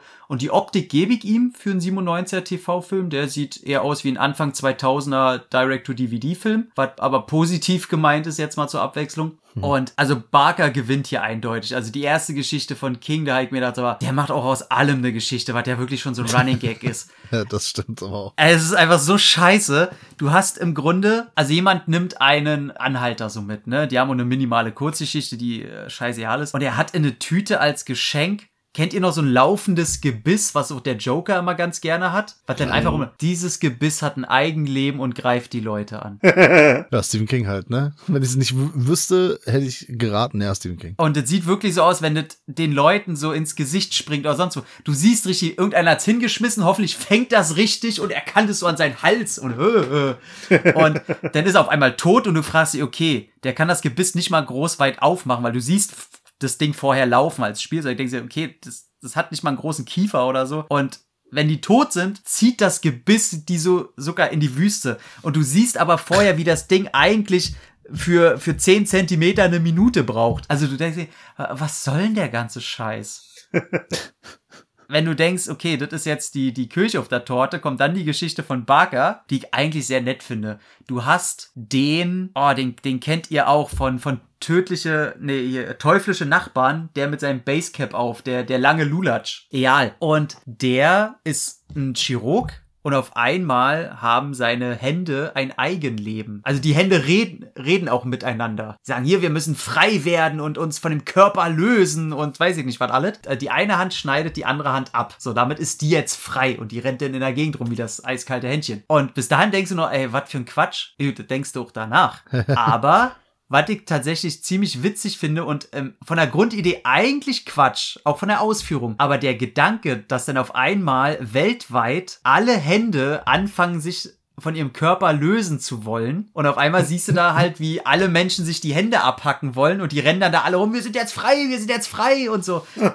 Die Handrevolution. Ja, ja, und was daraus resultiert, dass er, dass Leute halt Leute auch umbringen und die müssen aber zugucken und weil sie ihre Hände nicht mehr steuern können, da sind schon ein paar eklige Szenen bei und du denkst dir, oh, als Buchvorlage ist es bestimmt richtig eklig teilweise. Und da merkst du schon so diese dunkle Ader von Barker, aber ganz ehrlich, in einem TV-Film von 97 computeranimierte Hände da in Massen rumlaufen zu sehen, ist jetzt auch nicht das Wahre. Na, glaube ich. Und ich sag mal, der Endshot, wie das alles endet, ist dann auch eher so, hm, okay, naja.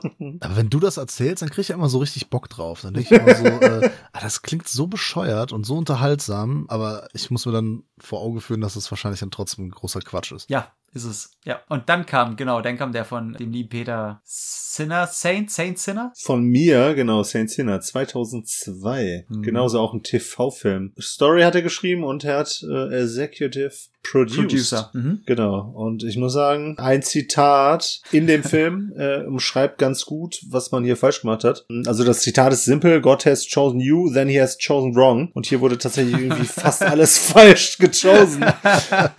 ähm, Alles falsch gemacht. Ja, also ich meine ganz ehrlich, ich habe, ich finde tatsächlich ein etwas wiederkehrendes Motiv hier diese Detective-Geschichte. Ich meine, man hat in dieser Geschichte einen Detective, eine weibliche Detective. Was? Eine Frau? Ja, sie ist nicht die Hauptdarstellerin. Sie hat halt später noch einen Puh. Part. Oh Gott. Ja, Hat sehr genau. Glück gehabt. Genau. Wir haben einen äh, Mönch, der äh, einen Zeitpunkt erlebt. 1815 bis heute, also damals heute, 2000, was auch immer. Und der ist auf der Suche nach irgendeinem Relikt oder sowas in der Richtung, das zwei, weiß ich nicht mehr genau, Wesen irgendwie halt mit in die neue äh, Zeit genommen haben, um da mit irgendwas zu machen. So. Und der ist halt hinterher und will den halt sozusagen das Handwerk legen. Und die zwei sind aber so ein bisschen unterwegs wie so Verführerinnen. Ne? Also die sind, die sehen nicht gut aus. Also zumindest, also ich glaube so als Frau, wenn man die jetzt ohne Make-up sehen würde oder so, wären die, glaube ich, hätten die eine gute Erscheinung. Aber Die haben doch aber so durchgeschnittene Hälse und so, oder? ja, da, das gefällt euch. Ja, okay. ja gut, ich meine, Clive Barker euch, was gefällt habe ich ne? jetzt damit zu tun? Also das, wie, wie komme ich denn da jetzt ins Spiel? Ich habe gar keine Ahnung, ich kenne den Film gar nicht. Aber es gefällt auf jeden Fall Clive Barker, ne? Weil hier auch wieder das Thema Pleasure mit reinkommt. Ne? Und wir das halt auch in ein, dem einen oder anderen Akt hier auch in gewisser Form genüsslich verarbeitet sehen. Ja, aber also wir haben hier wirklich sehr, sehr schlechte Schauspieler, Schauspielerleistungen. Da muss man sich schon ein bisschen für schämen. Also die bekommen bestimmt keine Actionfigur, diese Show. Sehr schön eingefügt hier. Nice. Ja, also der ist irgendwie, weiß ich nicht, ich finde auch, der wirkt nicht wie Anfang 2000er. Der wirkt eigentlich Mhm. direkt wie aus der Hölle. Und Ne, also das ist, glaube ich, der TV-artigste Film hier, also der am nächsten an der äh, Optik äh, und an der Qualität eines TV-Films hier rankommt. Keinerlei Liebe, weil er auch in den wenigen gorigen Szenen, ne, also wo es mal zur Sache geht, weil hier viel auch diese zwei Damen hier viel Lebensenergie, sag ich mal, aussaugen. Ne, und das ist, läuft dann halt auch so über so, ich sag mal, biologische Kanäle, also sowas wie Nabelschnuren in der Form, also sieht zumindest so aus. Ich habe direkt an was anderes gedacht bei biologischen Kanälen, aber Ja. Clive Barker gefällt das. Genau. Saugen dann halt der, vornehmlich halt den männlichen Opfern hier eine Lebensenergie aus und selbst das sieht irgendwie alles ziemlich lächerlich aus. Symbolik, ich höre dir trapsen. Ja. Ich wollte gerade sagen, so schlimm klingt das gar nicht.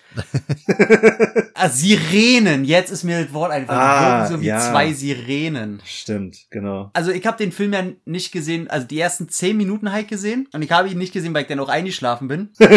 Zu Recht. Ich verstehe zwei Sachen nicht. Ich bin aufgewacht und auf einmal sind die da, diese zwei Sirenen in der Neuzeit mit ihrem wallenden Gewändern und durchgeschnittenen Hälsen und ganz blau so durch die Straßen gewabert, wo ich mir gedacht habe, okay, ist das jetzt gerade eine Testaufnahme und die hängen an Drähten und es sieht alles scheiße aus, okay, du machst die Augen wieder zu. Ähm, hab dann leider nicht von den Holden Mites geträumt. Und ganz am Anfang, da ist dieser Mönch. So, der ist natürlich jung, er ist so, so, so eine kleine Heißsporn und der findet raus, ja, da ist irgendwas wichtig und man hat ihn verboten, da ranzugehen und so, sonst passiert ja ganz was Schlimmes. Er geht da hin und das Erste, was er macht, er steckt seine Hand in dieses Ding und dadurch löst er das alles aus. Ich denke mir, aber ohne auch dazu irgendwas groß zu sagen, er geht einfach hin, so plopp und denkst so, okay, voll eklig das ganze Ding und du steckst einfach in allem, was eklig ist, irgendwie deine Hand rein. Was ist mit dir los? Ist das so bei Mönchen? Nee, aber bei Clive Barker, ne? Penetration. Ja, das ist ein Barker-Mönch, okay.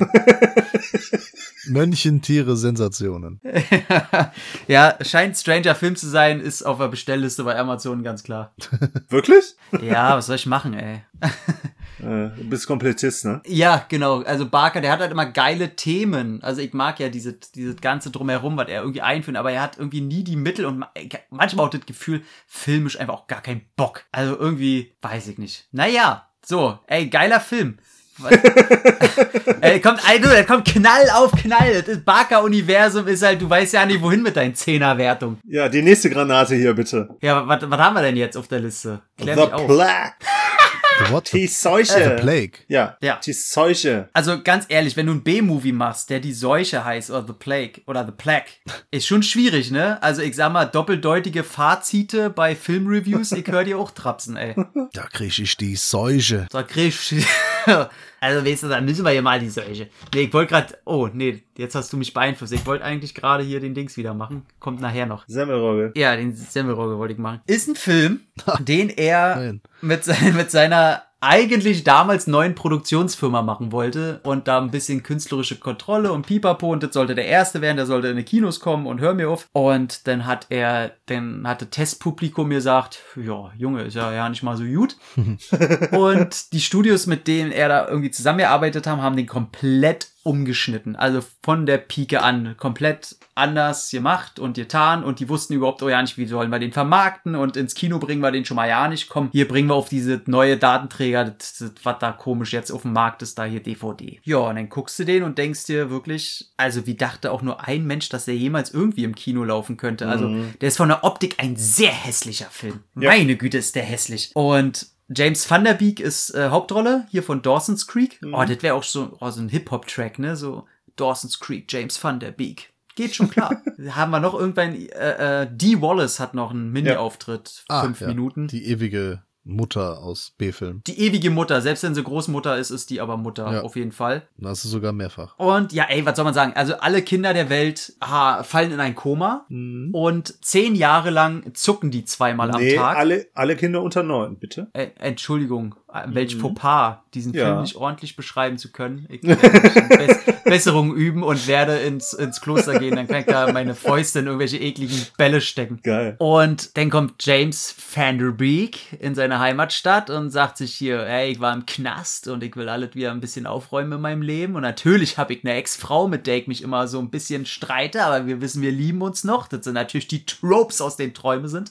Und auf einmal wachen die halt weltweit alle auf und wollen die Erwachsenen umbringen. Und nach circa 40 Minuten bewaffnen die sich auch und dann wird da auch einfach jeder Erwachsene erschossen. Wir haben ja also eine Mischung aus, ja, Dorf der Verdammten meets Mhm. so ein bisschen Body Snatchers angelehnt mit der Optik, was die Kinder oder jetzt Teenies angeht, von den Zombies im Kaufhaus, die Blue Edition. Und hier ein Kind zu töten auch. Ey, ich finde, die, das Fass machen die gar nicht so sehr auf, wie sie es könnten, weil das sind ja immer noch Teenies, aber die, die Teenies da irgendwie umzubringen, scheint da irgendwie relativ, ja, wir haben uns halt gewehrt und müssen jetzt umlegen, die ballern ja auf uns. Also, Also ich meinte diese Hemmschwelle, jetzt, die. Nee, auch das nicht. Also der, der, der schafft es gar nicht aus dieser Prämisse, ich mein, Kind zu töten ist ja sehr, der geht ja an die Nieren. Ja. Allein durch sein Ja, Grundthema. ja, ich meinte aber nur so von der Idee her, hatte ich gedacht, dass das jetzt so ein bisschen so wäre. ach so, ach so, ja. Nicht von der Qualität. Ja, aber die probieren, was ich auch sehr schade finde, diese Teenies, probieren sie auch sehr aussehen zu lassen, schon wie, ja, die sehen auch schon sehr aus wie junge Erwachsene, so alles. Aha. Also hätte ich den Film gemacht, ich hätte natürlich gleich, ey, schnappt mir alle, die möglichst jung aussehen in dem Alter und die ballern wir über den Haufen, damit wir da irgendwie noch so ein, so ein bisschen was drin bringen können an Ecken und Kanten. Aber, ja, nischt.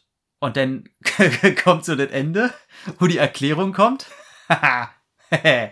und ich weiß ja, ich weiß ja nicht, ob du schon mal hier mit äh, Nicolas Cage, wie heißt der, Behind, mit dem Flugzeugabsturz, Nee. wo auf einmal alles abstürzt und alle sterben, außer ein paar Leute und nur die, die an Gott geglaubt haben, sind, leben noch. Jetzt weiß ich auch, warum ich den Film nicht gesehen habe. Äh, ich glaube, geht in die Richtung. Ist sehr amerikanisch, die Erklärung, sag mal so. Ei, ei, ei, ei, ei. Okay. Also ich saß dann auch da und dachte mir, oh, ich wäre der Erste gewesen, der abgeballert worden wäre. Mit einem Kopfschuss, aber sondergleichen. Ja, ist wirklich so ein Quatsch. Und das Schlimme ist, durch diese ganze um Rumschneiden und so, schafft er es noch nicht mal, diese Erklärung wirklich gut reinzubringen. Du musst dir das schon selber so ein bisschen herleiten, ist aber das Einzige, was übrig bleibt und du denkst dir wirklich, puh, naja, war schon scheiße. naja, Teenies werden erschossen. Ist nicht immer das Schlimmste.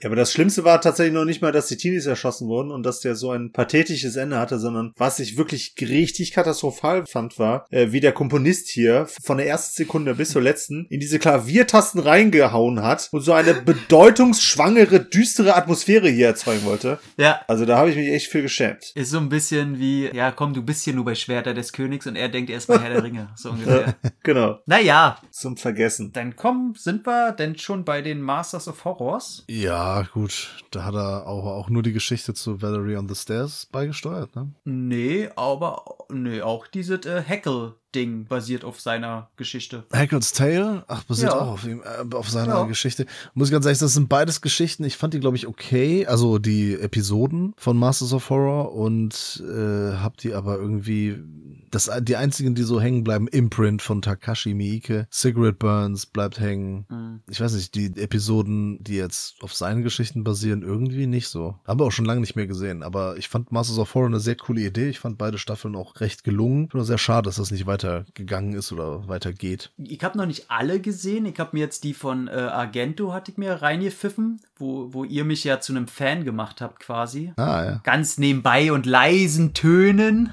Und irgendwann hat's dann Klick gemacht und dann hat er gesagt, ach, der, der ist ja doch nicht scheiße. Also Jennifer, die Episode von ihm, oder? was? ja, da kommt aber auch halt wieder diese in ein Monster verlieben und so, das, das rührt er da schon wieder mit rein. Ich meine, du hast da äh, ein sexgeiles Monster.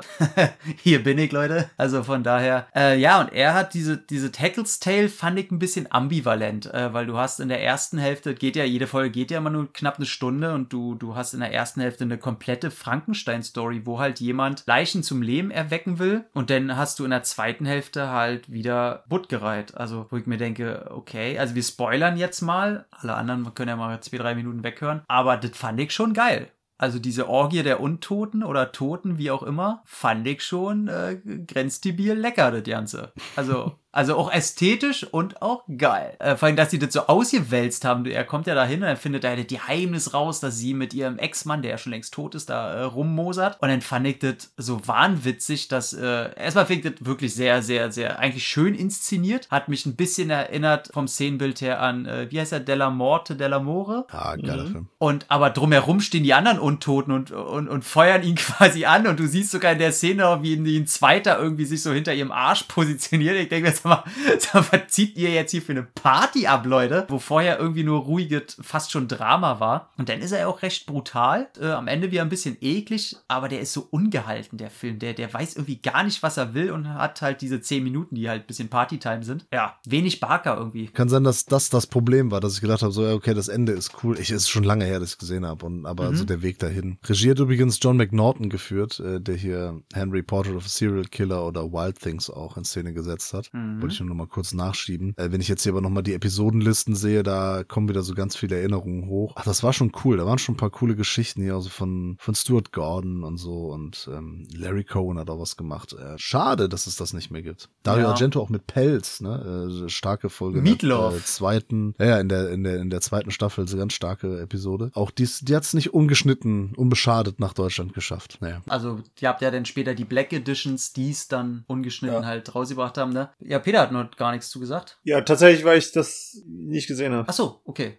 Wollten dich nicht. Also ich kenne die tatsächlich nicht von ihm. Okay, die, die Ja. zweite auch nicht, die, die Valerie? Die erst recht nicht, die finde ich auch gar nicht. okay. Die fand ich ja gut. Wie er mit äh, Tony Todd und Christopher Lloyd. Und die mochte ich ein bisschen. Die hat schon sehr viel Barker wieder drin gehabt, ne? Finde ich. Ja, boah, ich habe die, wie gesagt, ich habe das alles ewig nicht mehr gesehen. Leider auch nicht mehr aufgefrischt, aber den Valerie on the Stairs, äh, das, ich weiß, dass ich die Episode damals auf jeden Fall besser fand als Hackles Tale. Bei Hackles Tale auf jeden Fall die Pointe cool. Valerie on the Stairs hat auf jeden Fall geile Atmosphäre gehabt, aber insgesamt, weiß nicht, sind mir andere Episoden mehr im Gedächtnis geblieben, also von anderen äh, Regisseuren als das jetzt zum Beispiel. Ne, du hast halt Tony Todd so als, als quasi Teufeldämon, ne? Das ist schon geil mit seinen Hörnern und er geht ja quasi darum, dass er in dieses Haus kommt, wo gescheiterte Schriftsteller drin sind oder Leute, die alle noch keinen, keinen Buchvertrag haben und die dürfen da umsonst irgendwie wohnen, bis sie ihr ersten, erstes Buch rausbringen, dann Stimmt. müssen sie ausziehen. Boah, jetzt, ey, auf einmal, ja, ja, jetzt wo du das erzählst, ich kann mich auch an Christopher Lloyd auf jeden Fall noch erinnern. Genau, und dann sieht er ja dauernd so, ein- so nacktes, äh, eine sehr schöne Frau, äh, die, die sehr erhaben wirkt einfach. Und die, die hat da Angst und bla und wird dann immer von so einem Dämon heimgeholt und äh, keiner glaubt ihm, dass er die da immer sieht und so weiter. Und dann kommt er raus, dass quasi drei dieser Mitbewohner, wenn sie gemeinsam an den Geschichten arbeiten, quasi zum Leben erwecken konnten. Und dieser Dämon jetzt da echt ist und sie aber auch nicht gerettet werden kann, weil sie es halt auch so nicht geschrieben haben, dass sie gerettet wird. Und er probiert sie ja dann zu retten und gegen diesen Dämon zu kämpfen. Und das ist schon äh, geil. Vor allem Tony Todd als dieser Untergrunddämon da, der zieht auch gut vom Leder. Finde ich gut, was er macht. Das spielt sich doch auch viel in so einem Staircase, wer ist das, auf, auf so Treppenhaus ab und so, ne? Das Ende wirkt so sehr wie Freddy's New Nightmare am Ende. So ein bisschen mit Flammen, Ja. so ein bisschen nicht genug Budget, um da wirklich einen Kerker äh, aufzubauen und so. Äh, genau, aber das, das, das war schon, ja, schlecht war das nicht. Äh, Musik hat übrigens Richard Band beigesteuert, das ist der Bruder von Charles Band übrigens. Hm. Und Regie halt Mick Garris, der hat ja auch da diese ganze Reihe da in, äh, ins Leben gerufen. Schlafwandler und Critters 2? Ja. Mick Garris, ja. Ja, fand ich gut. Den, den, den mochte ich, Valerie. Gute Kills bei. Ein, ein sehr schöner Kill ist dabei. Aber so Thema Kills oder schöne Kills vielleicht. 2008, The Midnight Meat Train mit Vinnie fucking Jones. Ich überleg grad, ist da, ist da ein schöner Kill bei? Ja, also von den Computereffekten jetzt nicht unbedingt Hm. so mega gut gealtert, aber ich weiß, dass also diese Kamerafahrten irgendwie so, äh, dieses, wer ist denn dieser Fleischklopper, dieser Fleischhammer? Ey, dieser ins Fleisch-.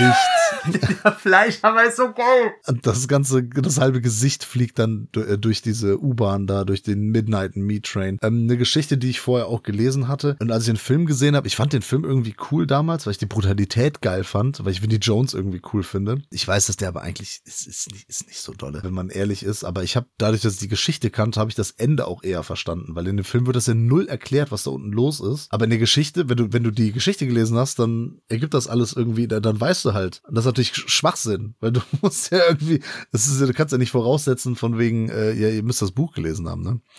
Auf dem Regiestuhl haben wir Riwei Kitamura, kennen wir ja von Versus unter anderem, ne, und, und zig anderen Filmen. Äh, was hat er hier noch? Äh, Dings, äh, Azumi äh, und, und so weiter und so fort. Äh, no One Lives natürlich hatte ich auch schon mal besprochen und sowas. Äh, wir haben hier äh, noch eine Reihe bekannter Schauspieler am Start. Bradley Cooper zum Beispiel, ähm, Brooke Shields und äh, Roger Bart. Äh, Vinnie Jones hatte ich ja schon genannt. Als er rauskam, hatte ich da ein, ein Herz äh, für den Film. Und natürlich äh, Ted Raimi, hätte ich fast vergessen, Bruder von Sam Raimi. Aber irgendwie ist der nicht so gut gealtert, der Film. Weiß nicht, als er rauskam, ich so, ja geil, boah, wie der da, da draufhaut und so. Aber irgendwie insgesamt ergibt das alles nicht so viel Sinn. Und da äh, ist dann doch eher auch wieder zur, zur Kurzgeschichte im, im Buch des Blutes, in den Büchern des Blutes zu raten. Oder wie seht ihr das? Bei mir ist jetzt auch tatsächlich schon ein bisschen was her, aber ich äh, hatte den damals tatsächlich gar nicht so cool wahrgenommen. Also ich fand bis auf die stylischen U-Bahn-Szenen, die auch wirklich geil gefilmt waren. Das kann der Kitamura halt, ne? Style. äh, Style kann er. ähm, und die Brutalität, das war echt cool, aber ich fand, das war auch schon das Einzige. Aber ich habe den Film auch nie so wirklich verstanden. Ich habe nie verstanden, was der damit irgendwie ausdrücken möchte. Ähm, deshalb war ich da auch immer so ein bisschen verloren. War nie so ein großes Ding für mich. Wäre, glaube ich, als Episode in ähm, Masters of Horror oder so auch besser aufgehoben gewesen als hier fast 100 Minuten. Damit ist er eigentlich zu lang. Ja, ich hatte mich auf den äh, sehr gefreut, ja, weil der ja schon einen gewissen äh, Ruf genießt, gerade in, in Deutschland. Und ich hatte das Glück, dass ich den auf dem Markt für einen Fünfer irgendwie ungeschnitten da mitnehmen konnte. Und hat der den ewig hier liegen? Und dann halt gedacht, irgendwann guckst du den, irgendwann guckst du den, wenn du mal eben Clive Barker Filme eh nachholen willst, dann holst du die mal alle, guckst die nacheinander. Und ich habe hier im Internet ja, oh, und hier und äh, Devils and Demons hat den letztens mal erwähnt, einer, der findet den auch so geil. Und ich gedacht, ah cool, das scheint wohl eher einer von den besseren zu sein. Und äh, Bradley Cooper und hier seine Freundin wird ja gespielt, die von Iron Man, die, die Reporterin am Anfang, die in seinem Bett landet, das ist ja die Dame. Ja und Vinnie Jones ist immer so in bestimmten Rollen eine gewisse Bank. Ja, und dann habe ich den auch geguckt und dann das Problem, was der äh, sofort bei mir gehabt hat, ist der er- schon der erste Kill, der ist so mit Fehlern behaftet, dass ich ausgerastet bin. das ist der, wo er die Frau umbringt, die sitzt, die vorher noch von Bradley Cooper von den Räubern, Schrägstrich angedeuteten Vergewaltigern da äh, retten konnte. Und sie flüchtet dann eben in den Zug von Vinnie Jones. Und du siehst, wie sie sitzt, du siehst ihn außer Unschärfe von hinten ankommen. Er packt schon seinen geilen Fleischhammer aus, äh, keine Doppeldeutung. Und er haut ihr den von der Seite ran, ohne das in Zeitlupe abzuspielen. Siehst du, okay, der Hammer landet nicht wirklich in ihrem Gesicht. Der ist anscheinend animiert und landet kurz davor. Ihr Kopf bewegt sich nach rechts, als wenn er ihr mit beiden Händen also das Genick gebrochen hat. Der, der knickt so nach rechts weg, aber er hat gar nicht richtig getroffen. Die Unschärfe von dem Hammer sieht scheiße aus. Und ich denke mir, boah, das ist jetzt der erste Kill, der mir CGI-mäßig richtig kacke aussah. Und dann kommt ja schon die Ted Raimi-Szene, wo ihm da die Augen rausfallen und du denkst, jetzt bin ich hier bei die Maske mit Jim Carrey oder was? also wirklich, ich fand das alle so wahnsinnig hässlich und dazu kommt der digitale Look, der dem Film überhaupt nicht zugute kommt. Also der ist ja so hässlich. Ja, das fand ich halt damals total geil irgendwie. Also der- das war 2008, 9, 2008, ne, glaube ich. Mhm. Als das da rauskam irgendwie und ich habe ich mir den direkt reingezogen, als ich die Finger dran bekommen konnte und fand diesen Style total cool, fand die Brutalität cool und fand das irgendwie, ich fand das alles cool. Und ja, so mittlerweile, Hm. es ist halt ganz schlecht gealtert und das ist eigentlich überhaupt nicht cool. Damals, war das 14 Jahre her, irgendwie fand ich das toll beim ersten Vielleicht Mal gucken. Kannst du mir eine Frage beantworten? Weil- Und das macht den Film für mich ja. Also ich finde den okay, den kann man gut weggucken, weil er eben recht stilvoll ist. Ich mag diese Monochrom-Optik so ein bisschen, sofern das sich alles im Zug abspielt und selbst wenn das oben am Tag so spielt, ist das ja auch alles recht gediegen, wenig Kontraste und so weiter. Aber am Ende, jetzt wieder Spoilerbereich, ey, seiner Freundin wird das Herz rausgerissen. So, er konnte gerade noch Vinnie Jones umbringen, Schnitt, und du siehst, wie er im Zug sitzt und die Leute umbringt. Und du denkst dir so, okay, die Typen, egal ob die jetzt da irgendwelche Monster da unten füttern, die haben gerade deine Freunde auf bestialische Weise umgebracht. Du bist gerade so davon gekommen. Wo ist hier der Punkt, dass du sagst, ach, ich arbeite jetzt für die? Also ich, arbeite also vielleicht, also stell mir auch so vor, so morgens eine Stempelkarte. Ey, der ganze Scheiß, ich meine, vielleicht konnte er seine, seine Freunde nicht leiden und er ist denen so dankbar, dass er jetzt auch kommt für euch. Aber ganz ehrlich, ich hab's nicht verstanden. Ich hab's ihm auch nicht abgekauft, also mal davon abgesehen. Ist schon sehr lange her, dass ich da diese Geschichte gelesen habe, aber es wird dann eben genau was du meinst, nämlich erzählt, dass, dass sie diese Menschen, die unter der Stadt wohnen irgendwie, was auch irgendwie noch, es wird da wirklich im Detail erklärt und so, ne, und dass sie die dann halt füttern und wie das alles ist und, und irgendwie so Sektenkultmäßig, ich, ich weiß es nicht mehr ganz genau, aber da ergibt das irgendwie auch noch so ein bisschen Sinn und hier wird es einfach gar nicht erklärt. Es ist einfach nur Ja. so, okay, jetzt macht er das halt. Ja, da hätte man dann schon irgendwie eher eine Erklärung oder irgendwas. Die äh, Monster reinschieben siehst du halt für 10 Sekunden so. Ja, die, die füttern wir und äh, wir, bevor sie die Welt überrennen, sind wir dafür zuständig, dass wir die füttern. Genau, es ist halt so ein ganz wichtiger Job, den die da erledigen. Und das kommt aber in dem Film überhaupt nicht rüber. Das ist Nee. das Problem. Also ich fand den auch nur echt okay an einem guten Tag und muss auch sagen, stark enttäuscht, weil er schon so einen Ruf hat. Jetzt, wo du sagst, genau, die müssen diese Dinger füttern, damit die da bleiben. Irgendwie sowas. Genau. Und deswegen ist es halt elementar wichtig, dass dieser Job erfüllt wird. Und da, darin sieht dann die Figur dann auch irgendwie Sinn. So war es, glaube ich, in der Geschichte. Aber naja, ich weiß. Ist in der Geschichte auch tausendmal cooler. Besser. Na gut. Ah, so, haben wir noch was?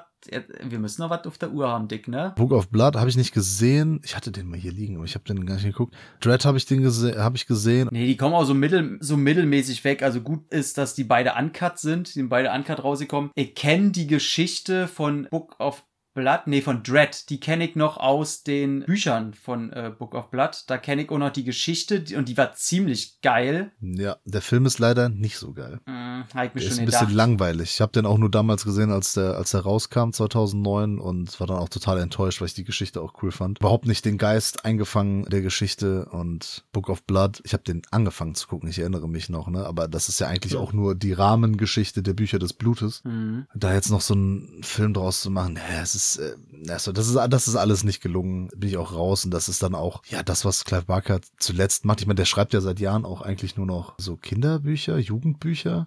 Da habe ich kein einziges von gelesen. Und eigentlich produziert er dann immer nur noch Zeug, was irgendwie so Horrorfilme, die dann auf seinen Sachen basieren. Aber da kommt eigentlich nicht mehr, nicht mehr viel Dolles bei rum, finde ich. Na, ich glaube, der hat ja auch schon ein gewisses Alter erreicht und ich möchte sagen, dass seine, weil hat er nicht mal auch irgendeine schlimme Krankheit zwischendurch gehabt und ist äh, Ja. durch sein äh, vor allem auch Drogen- und Alkoholkonsum und so zeitweise wirklich äh, tief gefallen und hat sich jetzt erst in den, in den letzten Jahren wieder fangen können. Ich meine, sowas zehrt ja auch am Geist und ich glaube, der hat auch mittlerweile einfach, der hat ja ein gewisses Alter schon erreicht. Ich glaube, der will auch einfach nur noch Ruhe. So. Diesen Monat ist er 70 geworden, ne, am 5. Oktober. Sieht man ihm nicht an, muss ich sagen. Also er sieht verbraucht aus, aber ich finde nicht, dass er wie ein 70-Jähriger aussieht. Ja. Die Stimme von ihm klang schon mal verbrauchter. Das war mal, der hatte mal so eine richtig angeschlagene, tiefe äh, Stimme und so. Aber da, naja, waren gesundheitliche Sachen, die da eine Rolle spielen. Ja, weiß nicht, soll man da so mal so ein bisschen so ein Fazit ziehen oder kann man es schon erahnen? Ich weiß nicht. War schön auf jeden Fall mal über diese ganzen Clive Barker Geschichten zu sprechen, was so in Filmform vorliegt oder auch ja in, in Buchform. Wir haben natürlich jetzt nicht jeden Film im Detail auseinandergenommen und analysiert, ist ja vollkommen logisch. Das geht äh, bei der Masse nicht adäquat, würde ich mal sagen. Aber ja, zumindest mal immer ein bisschen so unsere Meinung dazu. Das kam jetzt natürlich äh, viel Negatives bei rum, ähm, hat man ja gemerkt, aber im Umkehrschluss muss ich sagen, dass es selten Filme schaffen, die eigentlich von der reinen Qualität so mittelmäßig sind in der Gesamtheit, die das durch ihr, durch ihr Konzept und durch ihre Machart und die Idee, die dahinter stecken und was er eigentlich umsetzen will, so interessant sind, dass ich sie trotzdem irgendwie in der Sammlung haben will und bestimmt immer Momente finde, wo ich sie gucken will. Eben wenn ich Themen brauche, die nicht überall besprochen werden. Ich meine, bei ihm wird man wahrscheinlich nie erleben, dass da, ah, da kommt wieder irgendein Geist und der kann ein Bild schief hängen, wenn einer nicht hinguckt und äh, so so ein Scheiß wird halt bei ihm nicht kommen. Also, außer es ist natürlich ein Pimmel, der aus seiner eigenen Wohnung aus dem Bild springt. Ich weiß es nicht.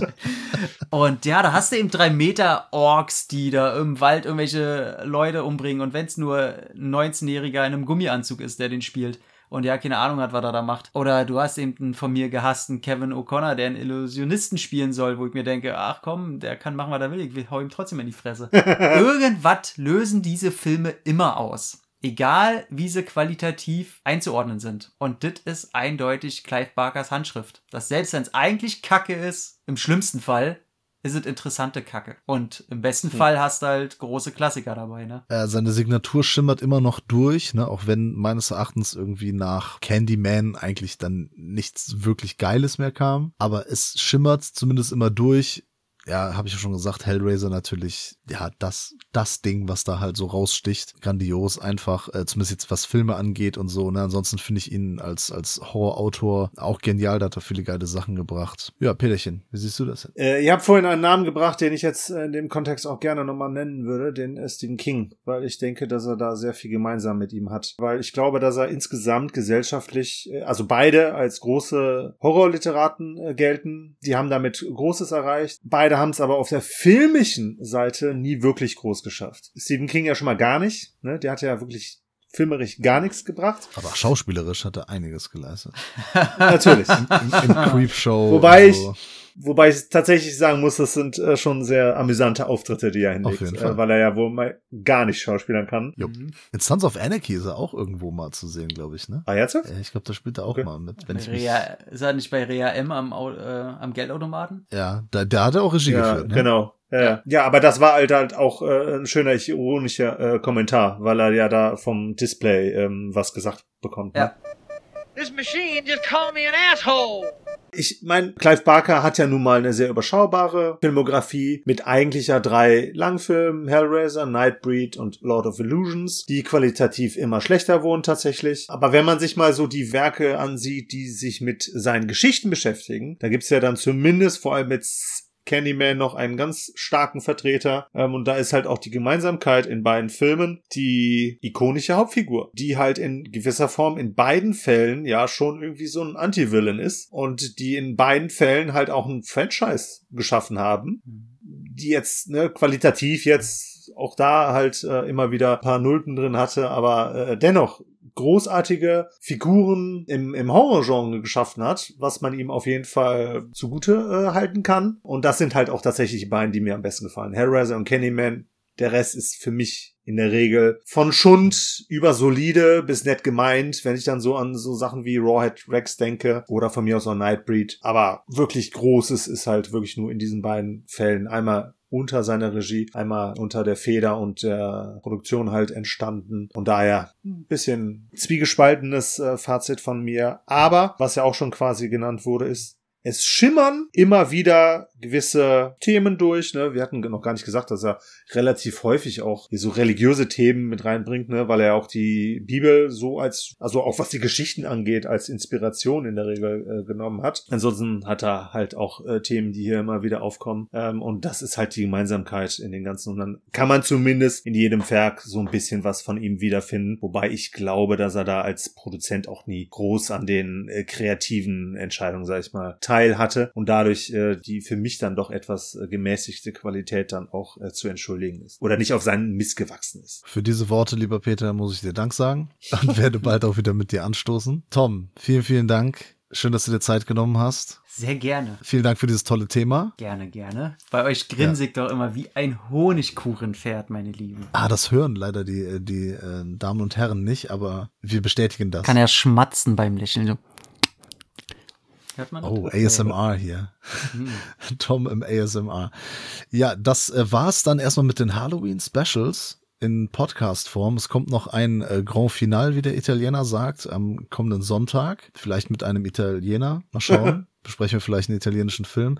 Ansonsten alle Halloween-Specials gucken. Vor allem Bullets und Fists natürlich. Abonnieren, hören, huldigen und alles gucken, was wir sonst so machen und hören. Und wir freuen uns über jegliche Unterstützung. Vielen Dank, meine Lieben. Es war mir eine Ehre. Ich verabschiede mich schon mal in den Feierabend. Tschö. Dann sage ich dem Tom auch mal großen Dank für dieses schöne Thema. Und da sei schon mal gesagt, das nächste Thema hatte auch schon einen Köcher. Und ich glaube, darüber lohnt es sich dann auch demnächst zu sprechen. Aber über so ein Gesamtwerk eines Regisseurs, Horrorautos, eines Künstlers, der im, im Bereich Horror schon einiges geleistet hat. Das wollte ich mit meinem Fazit eben auch nicht kaputt machen, aber ist halt eher so der Literat, denn der Filmemacher. Aber das dann halt äh, im, im, im großen Ganzen und dann mit so einer Koryphäe wie dem Tom hier zu besprechen, das war natürlich ein äh, ganz würdiger Endspurt im ähm, Halloween, Oktobermonat, Marathon, bla bla bla. Von daher ganz schön, dass du hier warst. Vielleicht möchtest du ja auch noch zwei Worte sagen, damit ich mein, meine blöde Floskel am Schluss noch nennen kann. Ich bin ja sehr schlecht im Verabschieden, deswegen zitiere ich mich mal selber, weil ich weiß, dem Herrn Barker würde auch dies gefallen mit den wohlgeflossenen Worten Küsschen aufs Nüsschen. Okay, dann hoffe ich auf jeden Fall für alle einen schönen Podcast gehört zu haben und verabscheue uns nicht nur bis zum nä- nächsten Halloween Podcast Marathon, sondern auch natürlich bis zur nächsten Woche.